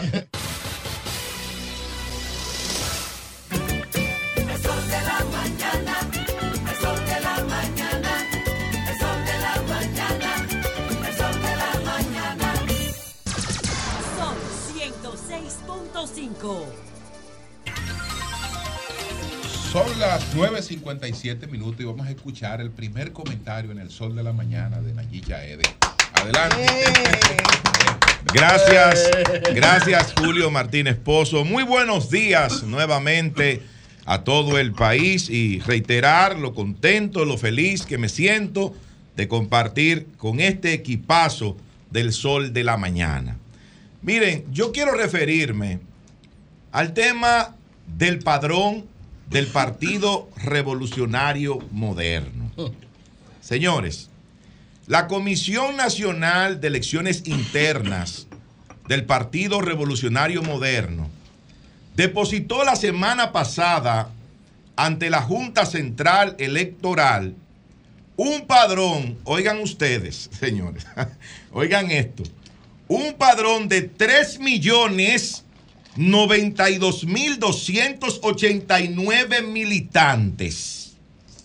Si ese padrón, si ese padrón es cierto, si se hizo de la manera que se debe hacer eh, un registro de militantes de una organización política cualquiera, bueno, pues yo creo que debemos llamar a la Junta Central Electoral y decirle que nos ahorremos el dinero de las elecciones. Porque un partido que tenga 3 millones 100 mil militantes, bueno, ya ganó las elecciones en este país. Pero ¿qué resulta? Que inmediatamente ocurre esto y, empiezan a enviar eh, el link, el enlace para la verificación eh, de las personas, si están o no están en este padrón o registro de militantes del PRM, a sorpresa, empiezan a aparecer no solo figuras nacionales, porque se ha querido dejar ahí nada más, queriendo decir que eso fue dirigido y que se colocaron esas personas para dañar. No, no, no, no. No solamente fue Danilo Medina, ni Leonel Fernández, ni Gonzalo Castillo, ni eh, Francisco Domínguez Brito, ni Francisco Javier, entre otros, no. Cientos, diría yo, miles de dirigentes del Partido de la Liberación Dominicana, dirigentes medios y de base, pero también de la Fuerza del Pueblo.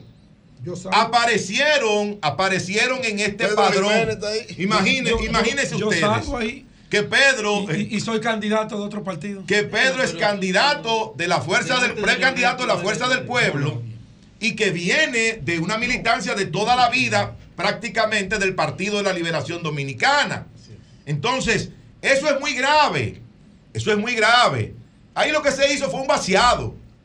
Ahí se buscaron, se buscaron esos, esos datos, esas informaciones de estas personas y fueron colocadas sin depuración en ese padrón del Partido Revolucionario Moderno. Señores, todo aquel que ha militado en un partido y ha trabajado en temas de organización, sabe cómo se elabora un padrón de militantes o un registro de militantes. La gente se forma una comisión, se forman comisiones que van a los territorios, van a los territorios y se reúnen con la gente. Y ahí la gente acude para empadronarse y se realiza una verificación con la cédula de esa persona. Así va Juancito Pérez y se sienta ahí en la mesa. Juancito Pérez muestra su, su cédula de identidad y se llena el formulario. Y ese formulario luego va al partido para ser digitalizado y esa persona que dio su autorización, que dio el visto bueno, bueno, pues pasa a formar parte de esa organización política. Pero algunos partidos, y parece que es el caso del Partido Revolucionario Moderno, por la comodidad, ¿verdad? Por no ir a hacer el trabajo de campo, el trabajo en el territorio que hay que realizar para verdaderamente identificar a esos simpatizantes y a esos seguidores y, y entonces inscribirlos en el partido, bueno, parece que decidió hacer un pequeño vaciado de militantes, de personas de otras organizaciones políticas del país. Señores, el PRM, y lo decía Julio eh, eh, bien temprano, el PRM ganó no con un padrón tan grande. En el año 2020, el padrón del PRM era de 1.296.483 militantes. Con eso fueron a primarias cerradas en el año 2020 Hipólito y Luis Abinader.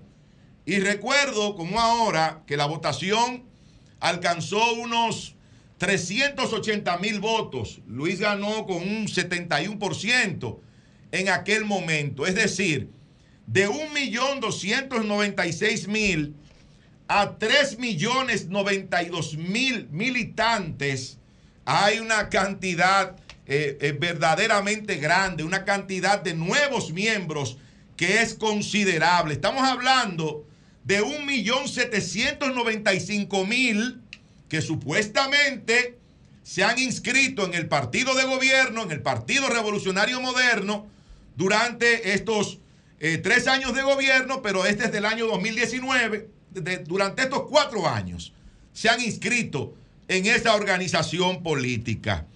Finalmente, nuestra apreciación de todo esto ante ese comunicado triste, infeliz del Partido Revolucionario Moderno que ahora le quiere echar la culpa a la oposición, ahora le quiere echar la culpa al Partido de la Liberación Dominicana. No sé qué raro, no hablaron de algún algoritmo, algo raro que, que se produjo para que esos nombres y esos militantes aparecieran en ese padrón del PRM, pero la realidad es que el abultamiento del padrón del Partido Revolucionario Moderno lo que demuestra una vez más es que los números al PRM y a Luis Abinader no le dan.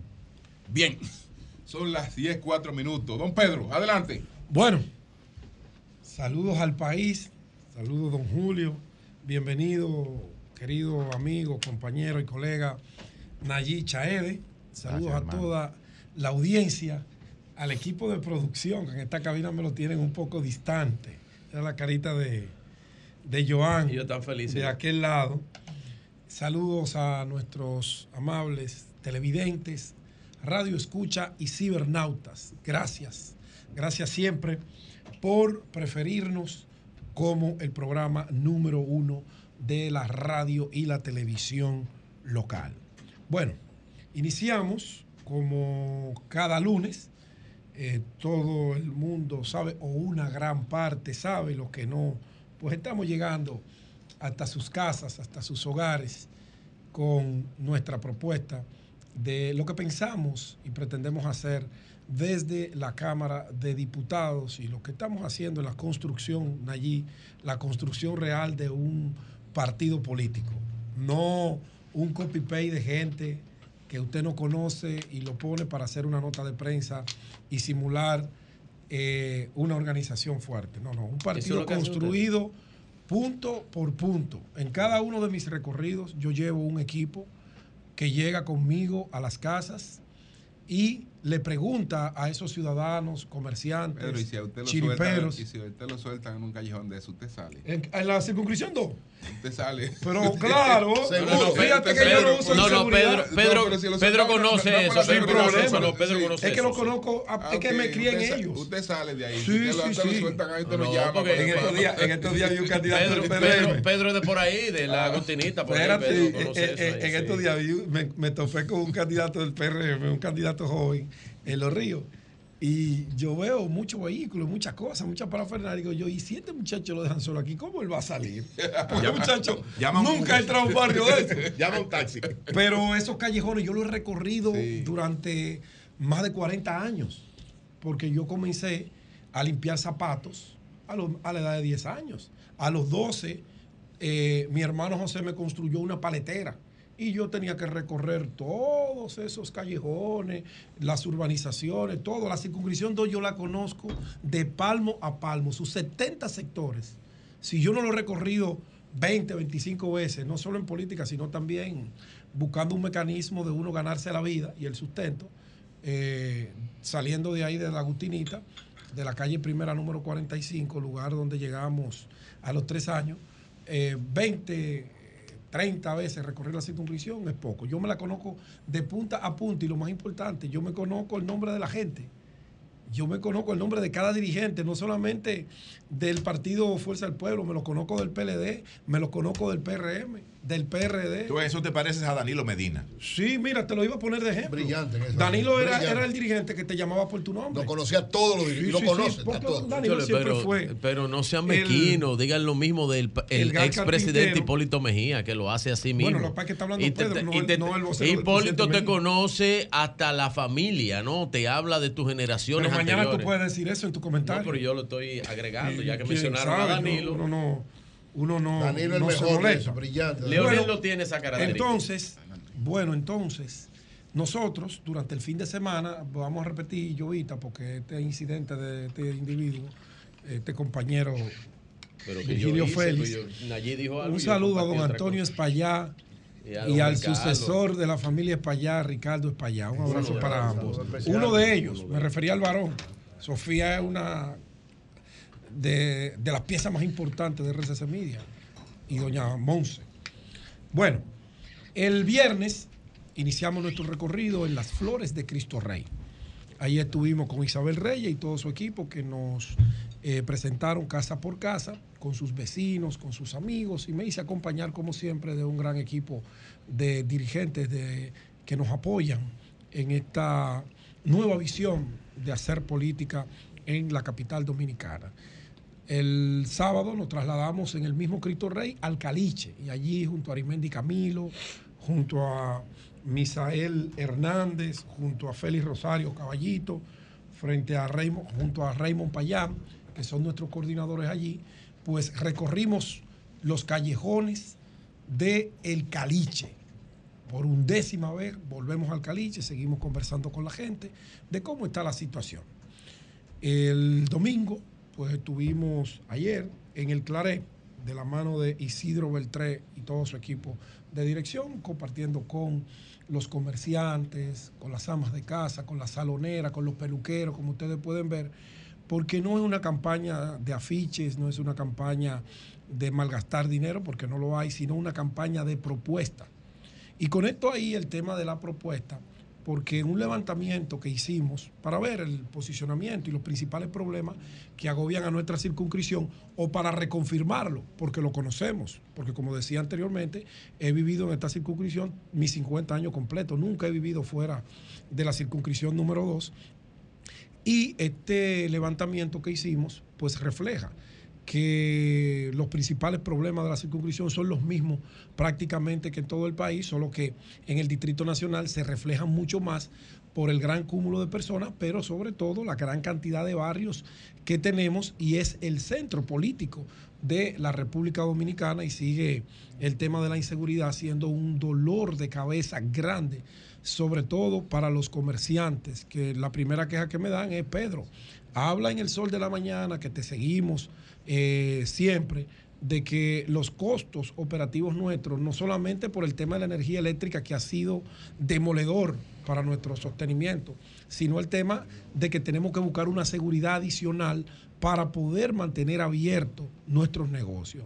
Eso es grande. Hay un llamado a la Policía Nacional que manden miembros que han desaparecido, porque nosotros de verdad que estar abierto nos sale más caro que estar cerrado. Imagínense, eso, eso piensan los comerciantes de Cristo Rey, de los ríos, de las flores, de los girasoles. ¿Y qué pensar de las familias? Que cuando las adolescentes tienen que ir a la escuela y a las universidades, hasta que esos muchachos no regresan, los padres no duermen. No duermen porque eh, como no hay empleo, como las drogas están en cada esquina, en cada rincón, ellos temen a que uno de sus vástagos pues, pueda ser agredido, asaltado y hasta perder la vida en uno de estos eh, sectores del país. Yo iré narrando poco a poco otro elemento que me llamó mucho la atención de ese levantamiento que hicimos, un levantamiento nuestro, nuestro, muy serio para uno ver cuánto hemos avanzado, dónde tenemos que reforzar y qué es lo que verdaderamente quiere la gente de su representante. Y en tres preguntas básicas de ese levantamiento, le preguntaban a la gente, ¿qué tú esperas de tus representantes? Y ellos decían, uno, honestidad, con más del 35%. Dos, sus propuestas. Tres, el partido que pertenece, que juega un papel, pero no es más importante que el elemento honestidad, transparencia, trayectoria, capacidad de quienes están postulando a una posición electiva. Aunque muchos creen que no, la gente está evaluando y lo evaluamos en las tres circunscripciones. Y el 20, 22% tiene como prioridad qué proponen esos candidatos. ¿A qué que usted quiere ir para esa posición? Porque no es que usted quiera ir, es si usted me va a representar. Si yo estaré en el centro de la agenda política suya cuando usted logre obtener esa curul, esa alcaldía, esa regiduría o la misma presidencia de la República. Es importantísimo que la gente haya madurado. Antes en el distrito solo la circunscripción 1 pues evaluaba las propuestas. No, eso se ha extrapolado ya a las tres circunscripciones. Y la gente quiere escuchar de personas honestas, oigan bien, que no tenga tachaduras, que no tenga vínculo con asuntos oscuros. ¿Qué es lo que tú vas a hacer por mí? ¿Por qué tú quieres ir a una posición pública? Y eso es bueno que lo evalúen los otros candidatos para que podamos tener un- una agenda electoral, hasta con debates públicos, que puedan servir para el fortalecimiento de nuestras demarcaciones. Finalmente, Julio, eh, quiero referirme al tema de Jeffrey Infante. Ustedes recuerdan cuando Jeffrey vino aquí a esta cabina, yo le decía, Jeffrey, tú eres un joven súper trabajador. Te conozco desde hace muchísimo, tiempo y conozco tu militancia en el PLD. Conozco tu hoja de vida, una persona seria, una persona con una con un alto grado del concepto familia, Muy un talentoso. profesional a carta cabal. Pero a mí me preocupa porque cuando esos hijos de figuras emblemáticas con mérito, porque el caso de Víctor Fadul yo sería injusto si no hablo de sus méritos, independientemente de quién él sea, hijo de Don Monchi Fadul, una persona que quiero muchísimo y de una familia de tradición en Santiago. Pero eso pesa mucho a la hora de los partidos tomar la decisión. Ahora, ¿qué yo veo malo de este proceso? Yo creo, Julio hacía una descripción eh, situacional de la alcaldía, de los candidatos, porque ya el PRM, partido de gobierno, que va a hacer de todo por ganarse esa plaza, seleccionó un candidato. Perfecto. Había un calendario que se presumía para octubre y se decidió adelantar, pero se cambiaron las reglas del juego y creo, sin temor a equivocarme, que esa, ese cambio radical en las reglas del juego fue lo que molestó al amigo Jeffrey Infante. Si usted decidió que era una encuesta. Él, él, él lo boletó, él no tiene condiciones para hacer política. Lo acaba de demostrar en esto. No, Julio, no, así, categórico. No, no tiene muy duro de parte tuya, además injusto. No tiene, condiciones para hacer política, lo demostró él, porque lo, lo, de él era un posicionamiento. Lo de él era un posicionamiento, porque eso, primero, lo podía llevar. Esa es una presión tuya.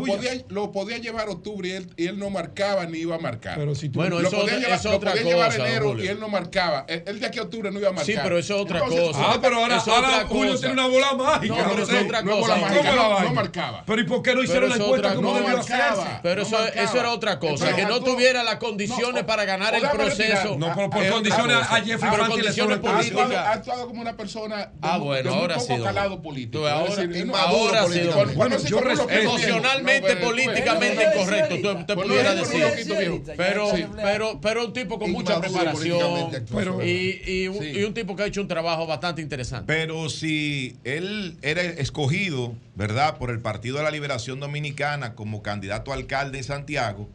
Eh, la dirigencia de ese partido seguía, seguía, siendo decente, seguía siendo buena, era lo mejor. Pero ahora como resultó ser Víctor Fadul, el candidato del PLD a la alcaldía de Santiago, ahora dice él que, que se, sabía se va al principio. Porque ahí no hay gente decente en ese partido y él no quiere seguir eh, en eso. Eso es lo que pasa, eso es no. eso es lo que pasa, eso es lo que pasa con muchísimos actores. Y, y, si vemos esos actores, pudiéramos hablar también del senador aquel que duró, tenía hace un mes, aplaudía, aplaudía al gobierno, aplaudía todos los sectores, todas las obras del gobierno, aplaudía a su presidente. no debe y después vino a hablar una serie de cosas que él parece que no las pasaba que le pasaban por encima de los lentes y que no se daba mira, cuenta. Entonces eso no es ser. Vuelvo, pero Jeffrey es un tipo, un, actor con, talento político. Vuelvo a la génesis. Le y creo, y creo que estamos dedicando demasiado tiempo. No, pero, también, también, en lo que hablábamos, en lo que hablábamos, en lo me mandan, maestro, maestro, retire eso, maestro. Me mandan un hombre, usted un hombre grande. Me manda la renuncia. Usted lo caracteriza es su. A mí me lamenta ser usted. Usted está quillado, yo lo entiendo. A mí me lamenta yo, José? yo, lamento, yo lamento, apoyar a una persona que te use. Eso, ese es el punto. que te use. No, no, no, también me envían la carta de renuncia ahora mismo, pero, pero, ahí mismo. Déjame concluir el comentario. Pero es ahí mismo en Santiago, del doctor Eliel Rosario, miembro del Comité eh, Central del PLD de Santiago. Eh, eh, según me comentan, esa era la mano derecha de Jeffrey bueno, yo solamente termino diciendo, si hay, si se establecen unas reglas del juego, esas reglas del juego deben cumplirse, salvo que ocurra un evento eh, contrario a la naturaleza y se cambie. Pues, está bien. Ocurrió el evento. Por ejemplo, el evento es político. Porque, porque, porque es que los intereses de, un partido. Dependen de las circunstancias. No, este pueden, correcto. No, no, pueden ponerse. Se sentaron con él. No pueden priorizando. Claro que sí. Porque él dice, oye claro, lo que él dice. Claro que sí, hombre, Oye lo que él dice. Que el equipo, por ejemplo, de Abel Martínez se tendenció con el candidato Víctor Fabio. Es que no tenía necesidad de eso. Él, dice. Es pero es que él no marcaba. Pero ven acá, pero cuando, tú, cuando tú marcas 20 y el otro le está marcando entonces, dos, ¿qué es lo que, es lo que entonces, hay que Para terminar ese tema, ¿qué yo digo? cierren una encuesta, hagan la encuesta y publiquen la encuesta. Mire, usted sacó cero. Usted allí sacó 10. No, pero, se lo, digan a él, a, los candidatos, por ejemplo. Pero lo sabía. El Partido. Fuerza del Pueblo hizo una encuesta recientemente para no escoger directamente la que con ganó Julio Romero. pero para ver en el Distrito Nacional y en otras provincias, ¿cuáles pueden ser los en la candidatos? Que ganó Julio Romero. ¿Cuáles pueden? Estoy hablando del distrito, señor. Ah, no es Deje de provocar. Eh, ¿cuáles pueden ser los candidatos? pero puede ser que Pedro Jiménez le esté marcando un posicionamiento importante, pero ahí viene una negociación. No es mi caso, me estoy poniendo de ejemplo. claro. Y digan, Pedro, mira, tú estás muy bien, pero aquí hay una negociación y, necesitamos el partido de Miguel Vargas. Pero no te pongas de Vamos ejemplo, a que po- eso no es bueno. Yo me pongo. Y si me llaman mañana y me dicen esto, yo obedezco a mi partido y, me- Claro. y yo no me voy a ir de ese partido. Como debe ser. por una Eso es vaina de esa. correcto, eso es No, correcto. Yo estoy haciendo mi tarea. Yo hago mi tarea. Eso es y voy bien. criterio político. Y lo dice, yo tengo mi propio número, y no soy ningún loco. Pero Julio dice algo que ahí sí yo estoy de acuerdo con Julio. Los intereses generales son más importantes que los particulares. Jeffrey, cualquier decisión que tome, tú eres una persona de mucho valor, de valores familiares incluso que hacen Sí, falta sí, en la sí, un política. gran profesional. Sí. Echa para adelante, piensa bien el paso que vayas a dar, porque eso también va a repercutir en tu carrera. Y ahí lo dejo. Cambio fuera.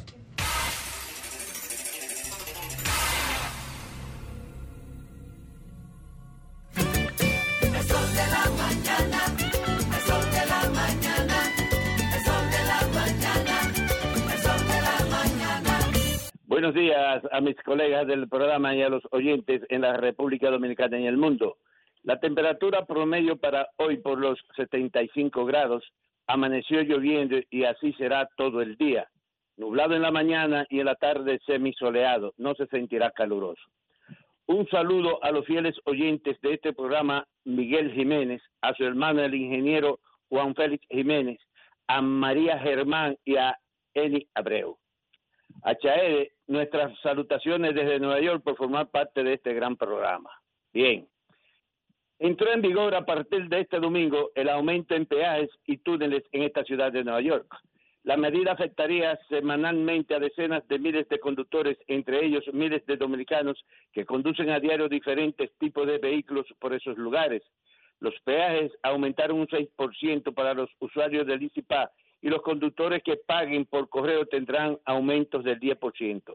Asimismo, el tren, el servicio del tren Long Island Red Road que se descarriló el pasado jueves en Jamaica Queen con más de 100 pasajeros a bordo, entre ellos decenas de hispanos, causó eh, 13 heridos. Se restableció de manera normal este lunes, informó la Autoridad Metropolitana del Transporte. Cientos de dominicanos abordan diariamente el ferrocarril para ir o venir desde la Gran Manzana a Long Island. Atención, Llovita, con el video. Huelga, huelga.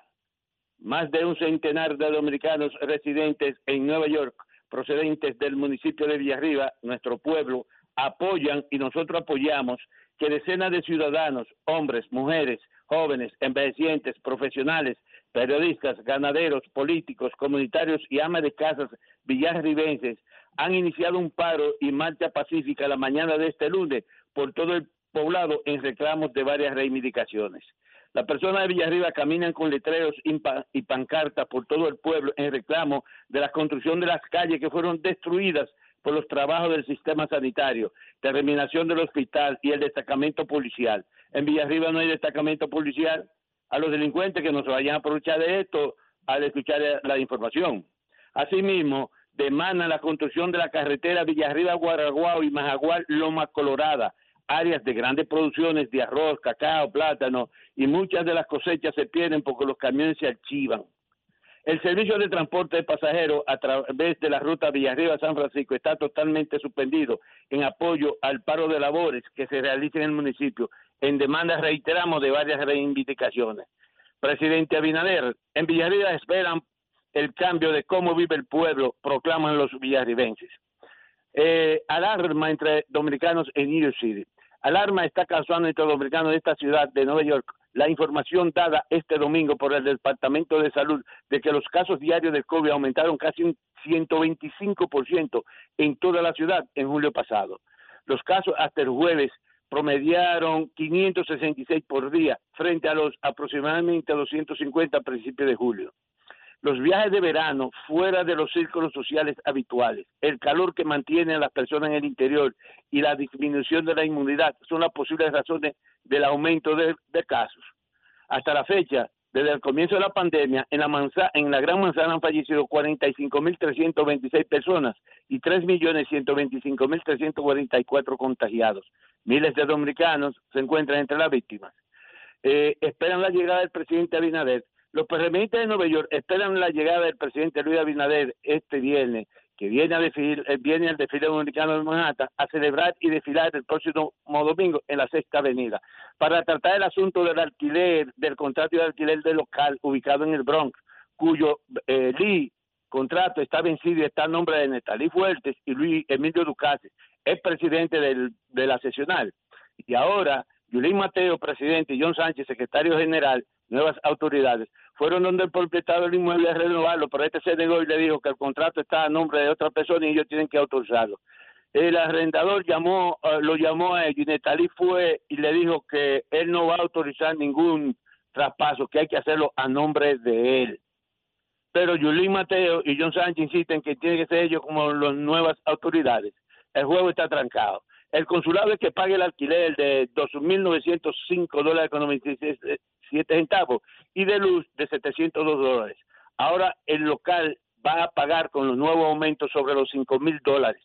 Espera la llegada del presidente para que decida a nombre de quién se hará el nuevo contrato. Por último, policiales. Po, po, pipán, pipán, tituá, tituá. Un muerto y un herido este domingo durante una balacera en la calle 176 con la avenida Audubon en el Alto Manhattan.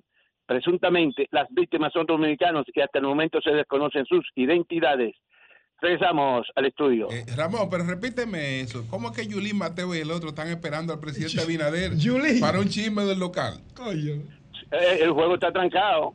¿Cómo está está Para que el trancado. presidente Eh, no diga eh, que, que va a tener la llave local, pero ¿cómo que va a estar esperando? y ahí no hay quien resuelva eso, pues se lo puede resolver el hijo. No, es que no hay quien lo resuelve. El juego está trancado desde hace ya de semanas, porque- Yulín es como el terror pero de ¿qué Nueva es York ahí, Pero- Ramón. esperando al presidente Eh, para eh, decidir pase, quién tiene la llave Y- del y así local. cambia este país, así cambia- No, no, pero eso no. Pero el no, hijo puede resolver exageración de Ramón, no, no. Ramón, eh, suelta un ching a Yulín. No, no, no, no, yo te estoy diciendo la realidad, pero que enseñen el contrato para que tú veas si es así o no. Y ellos, como nueva autoridad de Yulín y John Sánchez, están exigiendo que el contrato te- debe estar a nombre de ellos. Pero entonces la pasada autoridad dicen que no, que eso tiene que seguir a nombre de ellos, porque hay pugna entre ellos, hay pugna entre ellos, entre la vieja y las nuevas autoridades. Ese es el problema. Bueno, gracias Ramón, gracias. Bye, Gracias. bye, ¿A dónde va a parar lo de Yulín y Ramón? Eury Cabral, adelante. Gracias al Dios Todopoderoso Jesús, mi Señor, Salvador y guía. Como siempre, inicio con la palabra. ¿A dónde va a parar? Ya, bien que no tiene ¿A dónde va a parar ese conflicto de Ramón y Yulín? por el- local, por la llave, a ver quién tiene la llave. Como siempre, inicio con la palabra de Dios. Eso está peor que el padrón. Segunda de Corintios 9:6. El que siembra escasamente, escasamente cosechará. Y el que siembra en abundancia, en abundancia va a cosechar. Amén. Así que siempre tenemos que sembrar, sembrar, sembrar mucho.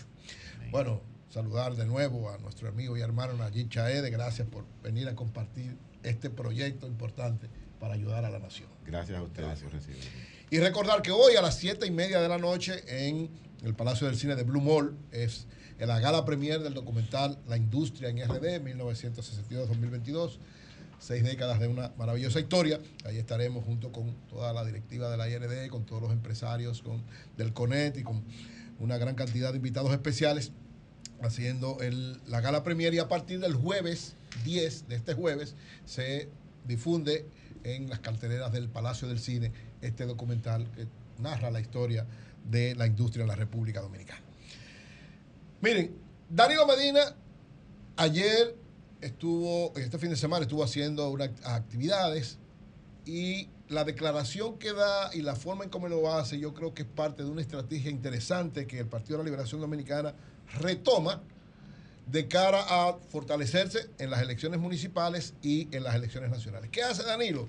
Danilo visita una comunidad en Neiva que está siendo golpeada duramente por la no asistencia, sobre todo desde el punto de vista de apoyo a proyectos que él implementó con las visitas sorpresa y que prácticamente la han dejado abandonada. Entonces él visita a estas personas y le promete y le dice, Abel, el candidato del Partido de la Liberación Dominicana, le va a dar continuidad a esos proyectos en, desde que gane la presidencia. Me parece correctísima esa orientación porque una de las fortalezas que tiene el Partido de la Liberación Dominicana es los grandes logros del gobierno de Danilo. Porque el gobierno, a través del Ministerio Público, se ha empecinado en nada más mostrar las cosas malas y en desacreditar al PLD. Entonces, la, respuesta más correcta que puede dar el PLD, y con, Danilo en ese caso como figura principal, es todas las cosas positivas ante este desgaste, porque evidentemente la mayor parte de los logros del gobierno del presidente Medina que avanzó a la sociedad se han ido perdiendo.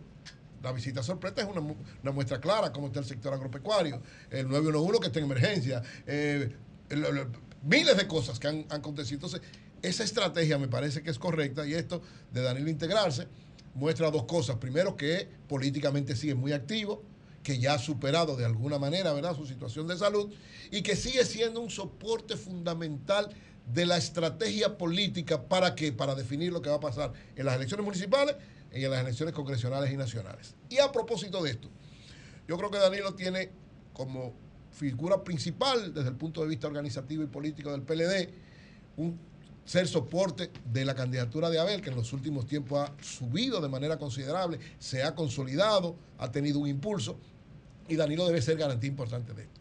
Pero yo he dicho que hay tres personas fundamentales en algo que se está, y ya yo lo dije el viernes, en el fin de semana hubo varias declaraciones alrededor de eso. Un frente opositor que tiene que darse para irle bien en las municipales y que eso se refleje para las congresionales y nacionales. Porque muchos pensaban, bueno, no, vamos en, la- en las municipales separados, dicen ellos, lo- sobre todo algunos sectores tanto del PLD como de la Fuerza del Pueblo, pero en las congresionales, para una segunda, eventual segunda vuelta, nos ponemos de acuerdo. Eso puede ser correcto, pero también es un riesgo. Y creo que Abel Martínez, en la declaración que da precisamente en una entrevista que le hizo el Diario Libre en el día de hoy, creo que pone la posición que parece ser la más correcta, fruto de que no se puede hacer un acuerdo desde antes. ¿Qué dice él? No hay, no hay posibilidad de un acuerdo desde antes, pero sí de una orientación de ese acuerdo. ¿Cuál debe ser la orientación? Ir juntos donde se pueda ir juntos en las elecciones municipales y desde ahora establecer un compromiso que el que quede en segunda vuelta, en, en- en la- en primera lugar. vuelta, el que quede en segundo lugar, es apoyado por todos los que queden descalificados. Yo creo que esa orientación es correcta. Ahora, pienso que debe consolidarse con una participación lo más amplia posible en las municipales. Me explico. Yo decía el viernes, y lo reitero. Explícate bien. Sí, lo reitero porque ya lo han dicho, lo dijo Roberto Rosario, lo del propio presidente Fernández, lo dijo y lo acaba de decir Abel. Hay acuerdos en más de 100 sitios. O sea, ya hay un, el frente opositor, Fuerza del Pueblo, PLD, PRD, sobre todo por el Entonces ya son, ya son el mismo partido. Ya. no, no, no Otra el mismo vez. partido. Estamos hablando de un frente. Un frente es la suma de muchos partidos. Ah. Un frente opositor es que ya más de 100 sitios en el país completo. Ahora, ¿qué le falta a eso desde mi punto de vista? O sea, es una buena señal de unidad. Pero ¿cómo se consolida más como señal de unidad? De unidad. Si entre de unidad opositora, quiero decir, para, Ah. para enfrentar en, De la alianza sí, opositora. de la mejor Ah. fuerza, una alianza, un frente, con mayor fortaleza ¿Qué de cara a las elecciones Julio de nacionales. ¿Qué le falta desde mi punto de vista? Que ojalá pueda lograrse, se está trabajando en eso, ojalá pueda lograrse. La mayor parte de los sitios, evidentemente, es en todo el país, pero los, los tres Hasta ahora hay acuerdo en todos los sitios, menos donde están los votos. Exacto. Eso falta en los sitios donde hay grandes cantidades de votos. Falta lo del acuerdo donde están los El votos. Gran Santo Falta el Domingo. Gran Santo Domingo y Santiago. Sí, Entonces, yo no. creo que hay que hacer un esfuerzo extraordinario y reitero lo que dije desde el principio. ¿Qué evita que haya acuerdo ahí? Miren, ¿usted sabe lo que, es que evita lo que haya acuerdo ahí? Lo he dicho en varias ocasiones. Los egos es lo primero, los egos. O sea, todo el mundo cree que está ganado. Todos los candidatos de, de los tres partidos, de los tres grandes partidos, ellos los tres creen que están ganados, que tienen la encuesta, que esto es lo mío, que- y ponen su interés particular por encima del interés general. Entonces yo creo, en el caso tanto del PLD como de la Fuerza del Pueblo, donde, donde están los, los sectores más, más resistentes a un acuerdo importante en el Distrito Nacional, en la provincia de Santo Domingo, en todas las alcaldías que tienen que ver con la provincia de Santo Domingo y en Santiago, esos candidatos deberían, pienso yo, tener una visión un poquito más allá de lo que es su interés particular. Porque es verdad, ellos pueden ganar una alcaldía, o pueden ganar una diputación, o pueden ganar una senaduría. Eso es verdad, la pueden ganar. Ahora, ¿qué es más importante? ¿Que ellos sean senadores, diputados, alcaldes, o que la oposición pueda volver al poder? ¿Y quién la va a encabezar? No, yo no sé el que, el que sea que le encabece. o sea, Abel Martínez. yo digo, Ah. yo digo, en el caso municipal, estoy hablando, después vemos, es claro, el que quede en segundo lugar, que se faje el PLD, haga quede en segundo lugar y que se faje la fuerza ¿Quién del pueblo, que quede en encabezar? segundo lugar. Ahora, en las municipales, lo importante es pensar en eso no en quien quiera quedar. No es que yo quiero ser alcalde por encima de todas las cosas, porque yo estoy por encima de todo el mundo. Hermano. Te van a llamar. Te quiero y te amo, pero ven acá. El interés general tiene que estar por encima del particular. O sea, y este mensaje no es para uno ni para dos, es para todos y de todos los partidos. René te manda saludos. Es decir, a todos, bueno, no a todos. Eh, a to, Polanco, todos son ah, mis amigos. Oigan, todos son mis amigos. Los candidatos de todos los partidos son mis amigos, mis hermanos, los quiero muchísimo. Ahora, señores, oigan bien, Danilo demostró, Danilo, que debe ser la referencia para muchos de ellos, Danilo demostró, perdió en el año 2000, tranquilo, empezó a trabajar, formó su, creó, fortaleció al PLD.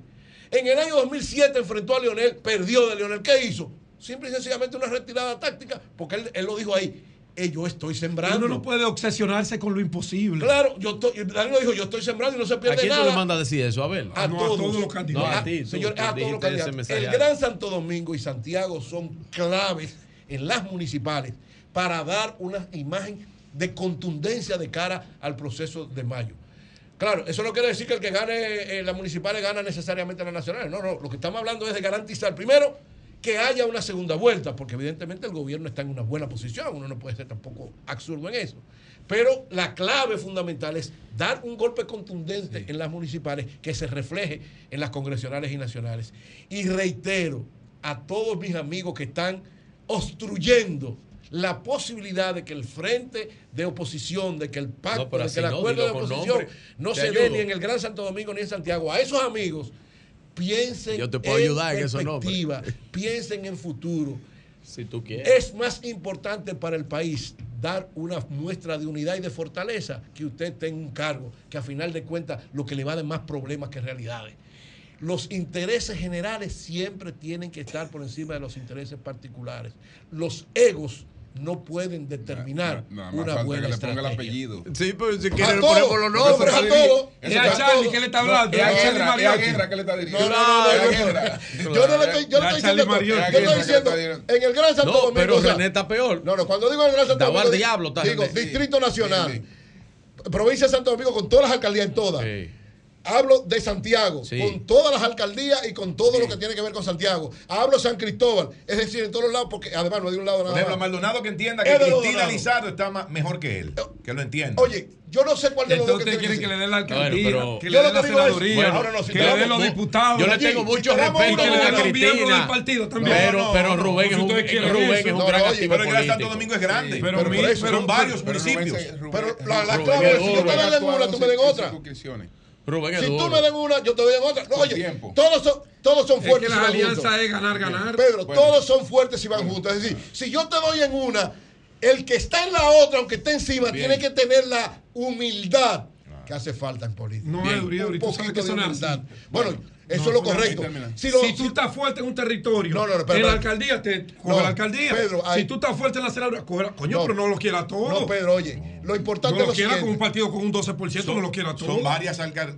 Ah, pero es un 12 que tiene el PLD, dice Pedro. No hablando de la, fuerza del pueblo. Ese fue el dato que tú me diste. No, no, no. hay que quitarse, señores, hay que quitarse la prepotencia. Es decir, un acuerdo de acuerdo. Hay sitios donde tú vas a ganar y hay sitios donde tú vas a perder. Bueno, señores, le ponemos un punto. Finalmente. No es ser candidato. Finalmente ese pacto tiene que darse, ese acuerdo debe darse en el Gran Santo Domingo y en Santiago. Quitemos toda esa prepotencia, esa, el deseo de estar por encima de todo y pongamos los intereses generales, en el caso de los partidos, por encima de los intereses. Faltan los nombres que tú A todos ustedes esos cargos no van a valer nada si a final de cuentas ¿Quiénes son todos ustedes? Eh, a todos, ellos no saben quiénes son. Tú eres irresponsable. Bueno, señores. A todos ellos. Ya, ok, ok. Comentarios responsables, este asunto, No, porque ellos saben quiénes son. Este asunto no sé cómo, Pero la gente no. ¿Cómo se puede dirimir? Porque aquí está la doctora Laura Sánchez Jiménez. Ella es la presidenta del Colegio Dominicano. De notarios. De. Notario. ¿Y qué pasa ahí? ella como que quiere demandar a la Procuraduría General de a la, la Procuraduría. A la Contraloría. A la Procuraduría. ¿Es la Procuraduría que le debe los cuartos? ¿Quién, que, le debe la Procuraduría? A la Procuraduría. Sí, porque acuérdate ah, pues que. Ella, lo... se va querellarse contra la Procuraduría. Claro, porque oye, que lo pasa Julio cada vez. Cada yo me, vez. Voy a ir perdón, de aquí. Oye, ¿qué es lo que pasa? Son 90 millones. Cada vez que tú registras un contrato, hay, hay, en, hay un, un, un, problema un dinero de eso que debe ir al colegio de notarios. Ah, y no oh. lo está dando. Y para que lo están reteniendo y no lo están devolviendo. Porque se paga a través del banco de reserva, pero. Claro, con el sello de notario. Ah, no, ellos tienen que transferírselo. Tienen que devolverlo. No lo están transfiriendo. Bueno, pero ya la doctora nos explicará. Pero mira a don Pedro por aquí. Don Pedro. Bueno. Saludos para todos. Cambio fuera.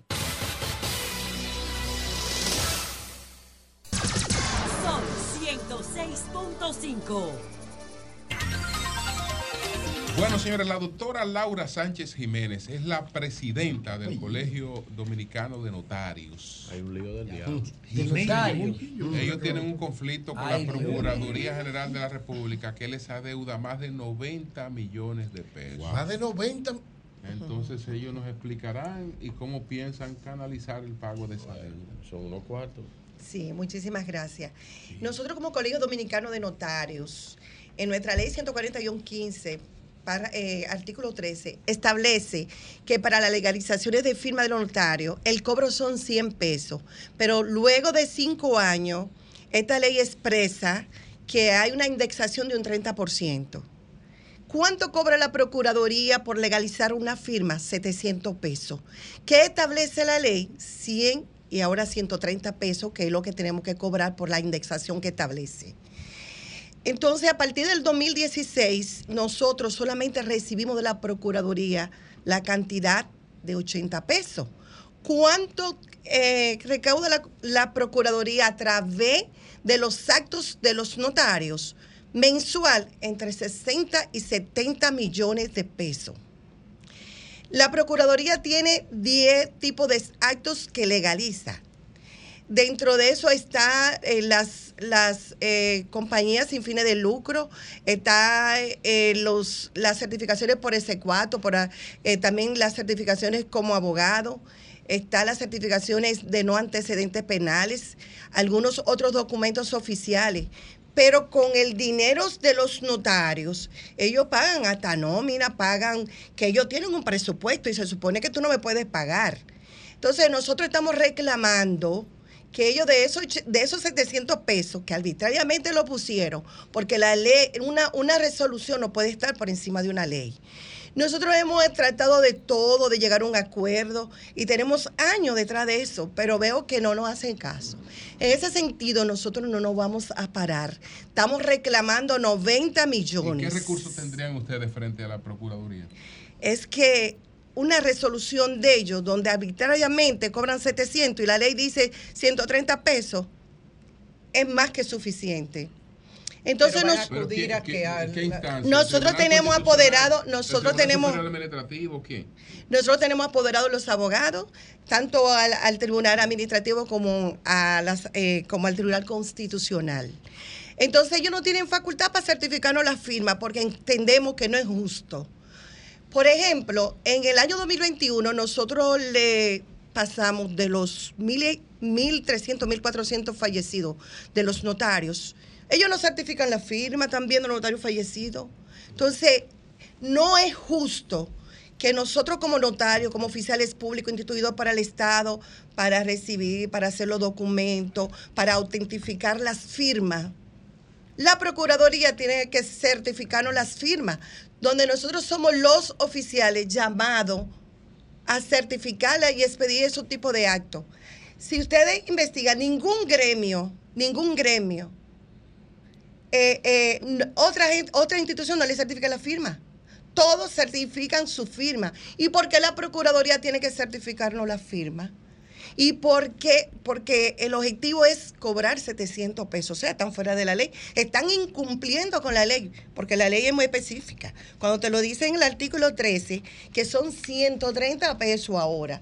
Y le estamos reclamando, ¿por qué?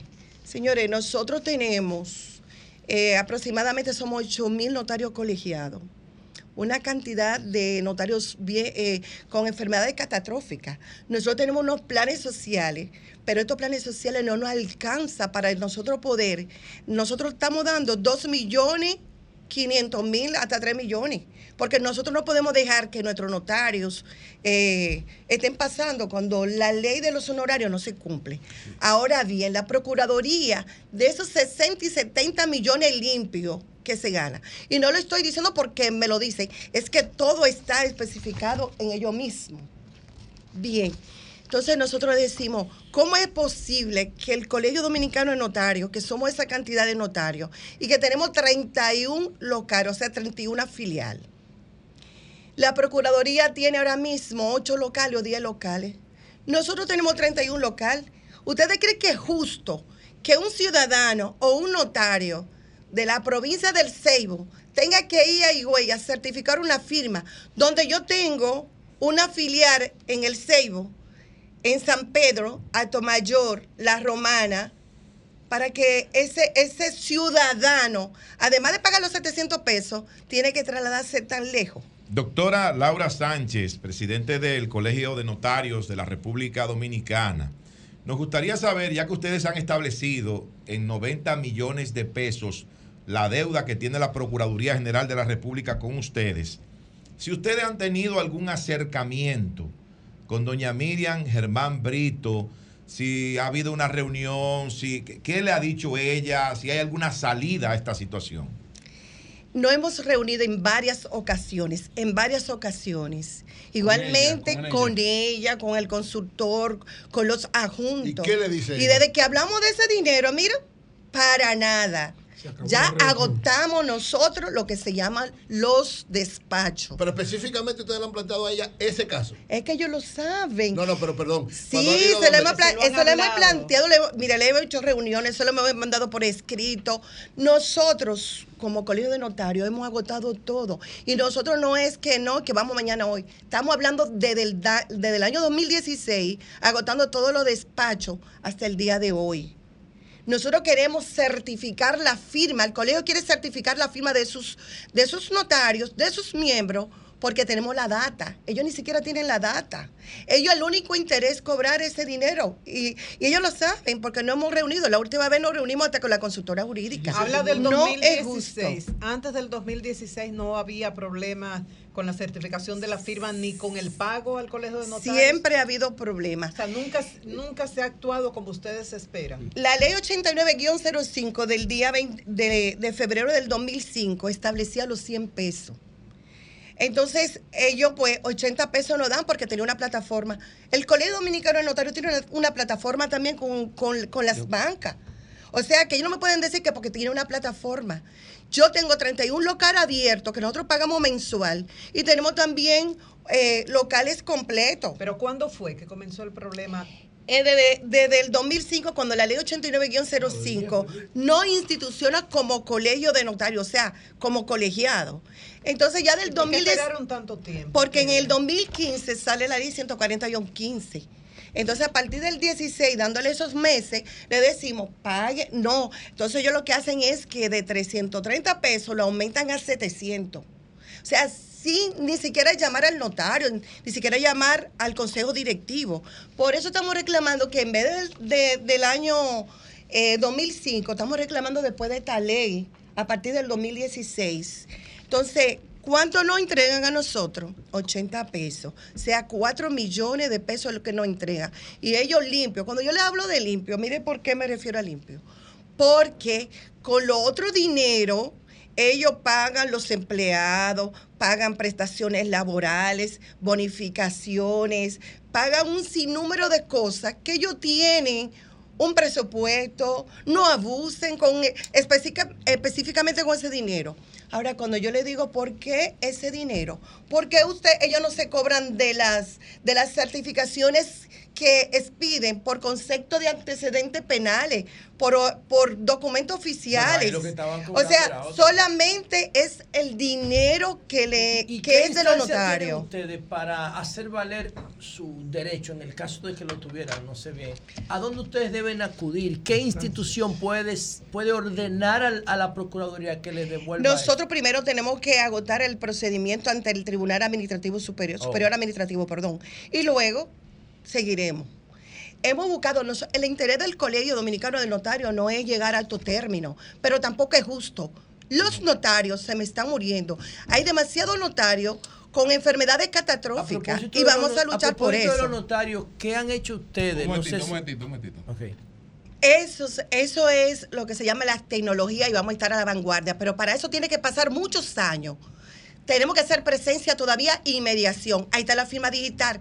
¿Cómo el Colegio Dominicano de Notarios va a tener un proyecto si el dinero se nos quedan con ellos? Ah, pero te volvió Pero atrás. con relación a eso, no.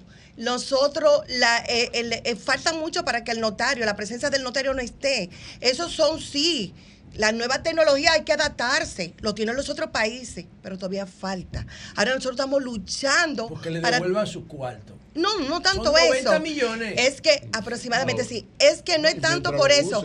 Es que nosotros 50 tenemos plan social con los notarios. Ya. Ustedes me van a decir, todas las instituciones tienen la firma digital y el Colegio Dominicano no la tiene. Pero eso es un proyecto y, y ustedes saben lo que cuesta la firma digital del notario. No es firmar, es hacer inmediación. O sea, si fuera por, por firmar así, ya la tuviéramos todos los notarios. Pero ahora resulta que hay un tranque, porque lo- la única institución que no lo tiene son los notarios, porque tenemos que hacer inmediación. Cuando yo te hablo a ti de inmediación, en el proceso que tú me acabas de explicar de la nueva tecnología, es que para yo firmarte, no importa que tú estés en Rusia, eh, que tú estés en Venezuela, que tú estés en España, es que a través de la APA, de mi celular, de la computadora, yo tengo que verte, Verificar ver tu data y verificar de que es a ti que te estoy firmando. Entonces, es un proceso que sí, que hay que estar a la vanguardia, pero es un proyecto que tenemos que tener. ¿Y dónde está el dinero? Y que, los notarios, y que los gracias. notarios pagan impuestos, porque Muchas cada acto Claro que notarizado sí. tiene que pagar impuestos. Nosotros queremos certificar las firmas de los miembros y lo vamos a lograr con Dios delante y esperando que yo, como no ha habido ningún ca- nunca acuerdo ni acercamiento, que no es justo, vamos a seguir luchando, no nos vamos a parar. Gracias a la doctora Laura Jiménez. Un saludo para Pedro Rodríguez Montero, que es asesor, y Teófilo Rosario, que es miembro del Consejo Directivo. Pedro Rodríguez es un de- líder ahí en el notariado. de- sí. Y para ser notario hay que colegio- abogado, ¿verdad? Para ser notario hay que ser notarios. abogado, ¿verdad, Julio? Así es. ¿Y qué dice el presidente notario. del Sí. colegio de, de abogados? señor, vamos a tomar algunas llamadas. Comunícate 809-540-1065. 1-833-610-1065 desde los Estados Unidos. Sol 106.5, la más interactiva. Buenos días, adelante, buenos días. Buenos días. Buen día, buen día, Julio. Más alto aquí el retorno, por favor. Aló. Adelante. ¿Me ¿Ya me escucha bien? Adelante. Sí, gracias, Julio. Sí. Eh, quiero felicitar a, a María Elena, primeramente, antes de nada, por esa, ese, e- e- esa posición que ella hizo el viernes. Y lo otro que te iba a decir también, lo que pasa que uno comunicarse con usted es una vaina, pero el, el, el, el día que estaba ahí el, el aspirante a, a síndico de Santo Domingo Este, estaba con una pleyadia ahí grandísima. Ahí tenía que meter un camión y llevárselo preso a todito. Bueno, está bien. Buenos días, adelante. Sí, buen día. ¿Cómo se sienten, hermano? Bien, bien, adelante.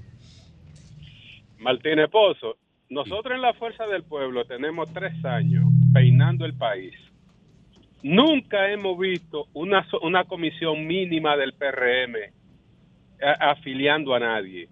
Entonces, yo me pregunto, ¿de dónde sacaron tanto? ¿Sería que No aporta a tu, a tu argumento, a lo que estás diciendo, y tú sabes que no es así. Porque tú puedes decir que ustedes afilian gente todos los días, pero tú no tienes que ir en detrimento del otro. Porque lo que estás diciendo es una mentira. Bien, buenos días. Que él diga que no ha visto y si no lo ha visto, ¿qué tú quieres que él diga? Buenos días. Yo trabajar tampoco lo y he a visto. felicitar a Virgilio, a Virgilio, al PRM, a días. Abinader, Sigan- ahí, Buenos días. Es una persona tenemos aquí en Buenos días. Dani González. Sí. Dani González de Brooklyn, New York. Adelante. Déjeme felicitar a Vigilio, al PRM y a Luis Abinader por crear un consente para que no escuchar la crítica de nosotros los interactivos del sol de la mañana. Eh, y vamos a esperar, y vamos a esperar, vamos a esperar al presidente que venga aquí, que le vamos, le vamos, tenga- le vamos a hacer es para afuera. Bueno, no, bueno. Buenos días, adelante. Muy buenos días. Yo Sí. darle, eh, un gran saludo a ese gran equipo, este Adelante. programa que todas las mañanas. Eh, nada, para felicitar esa gran adquisición de ese nuevo integrante del, del programa. Nayib Chaele. Nayib, Gracias. Bukele. Gracias, gracias, hermano, gracias. Buenos días, adelante.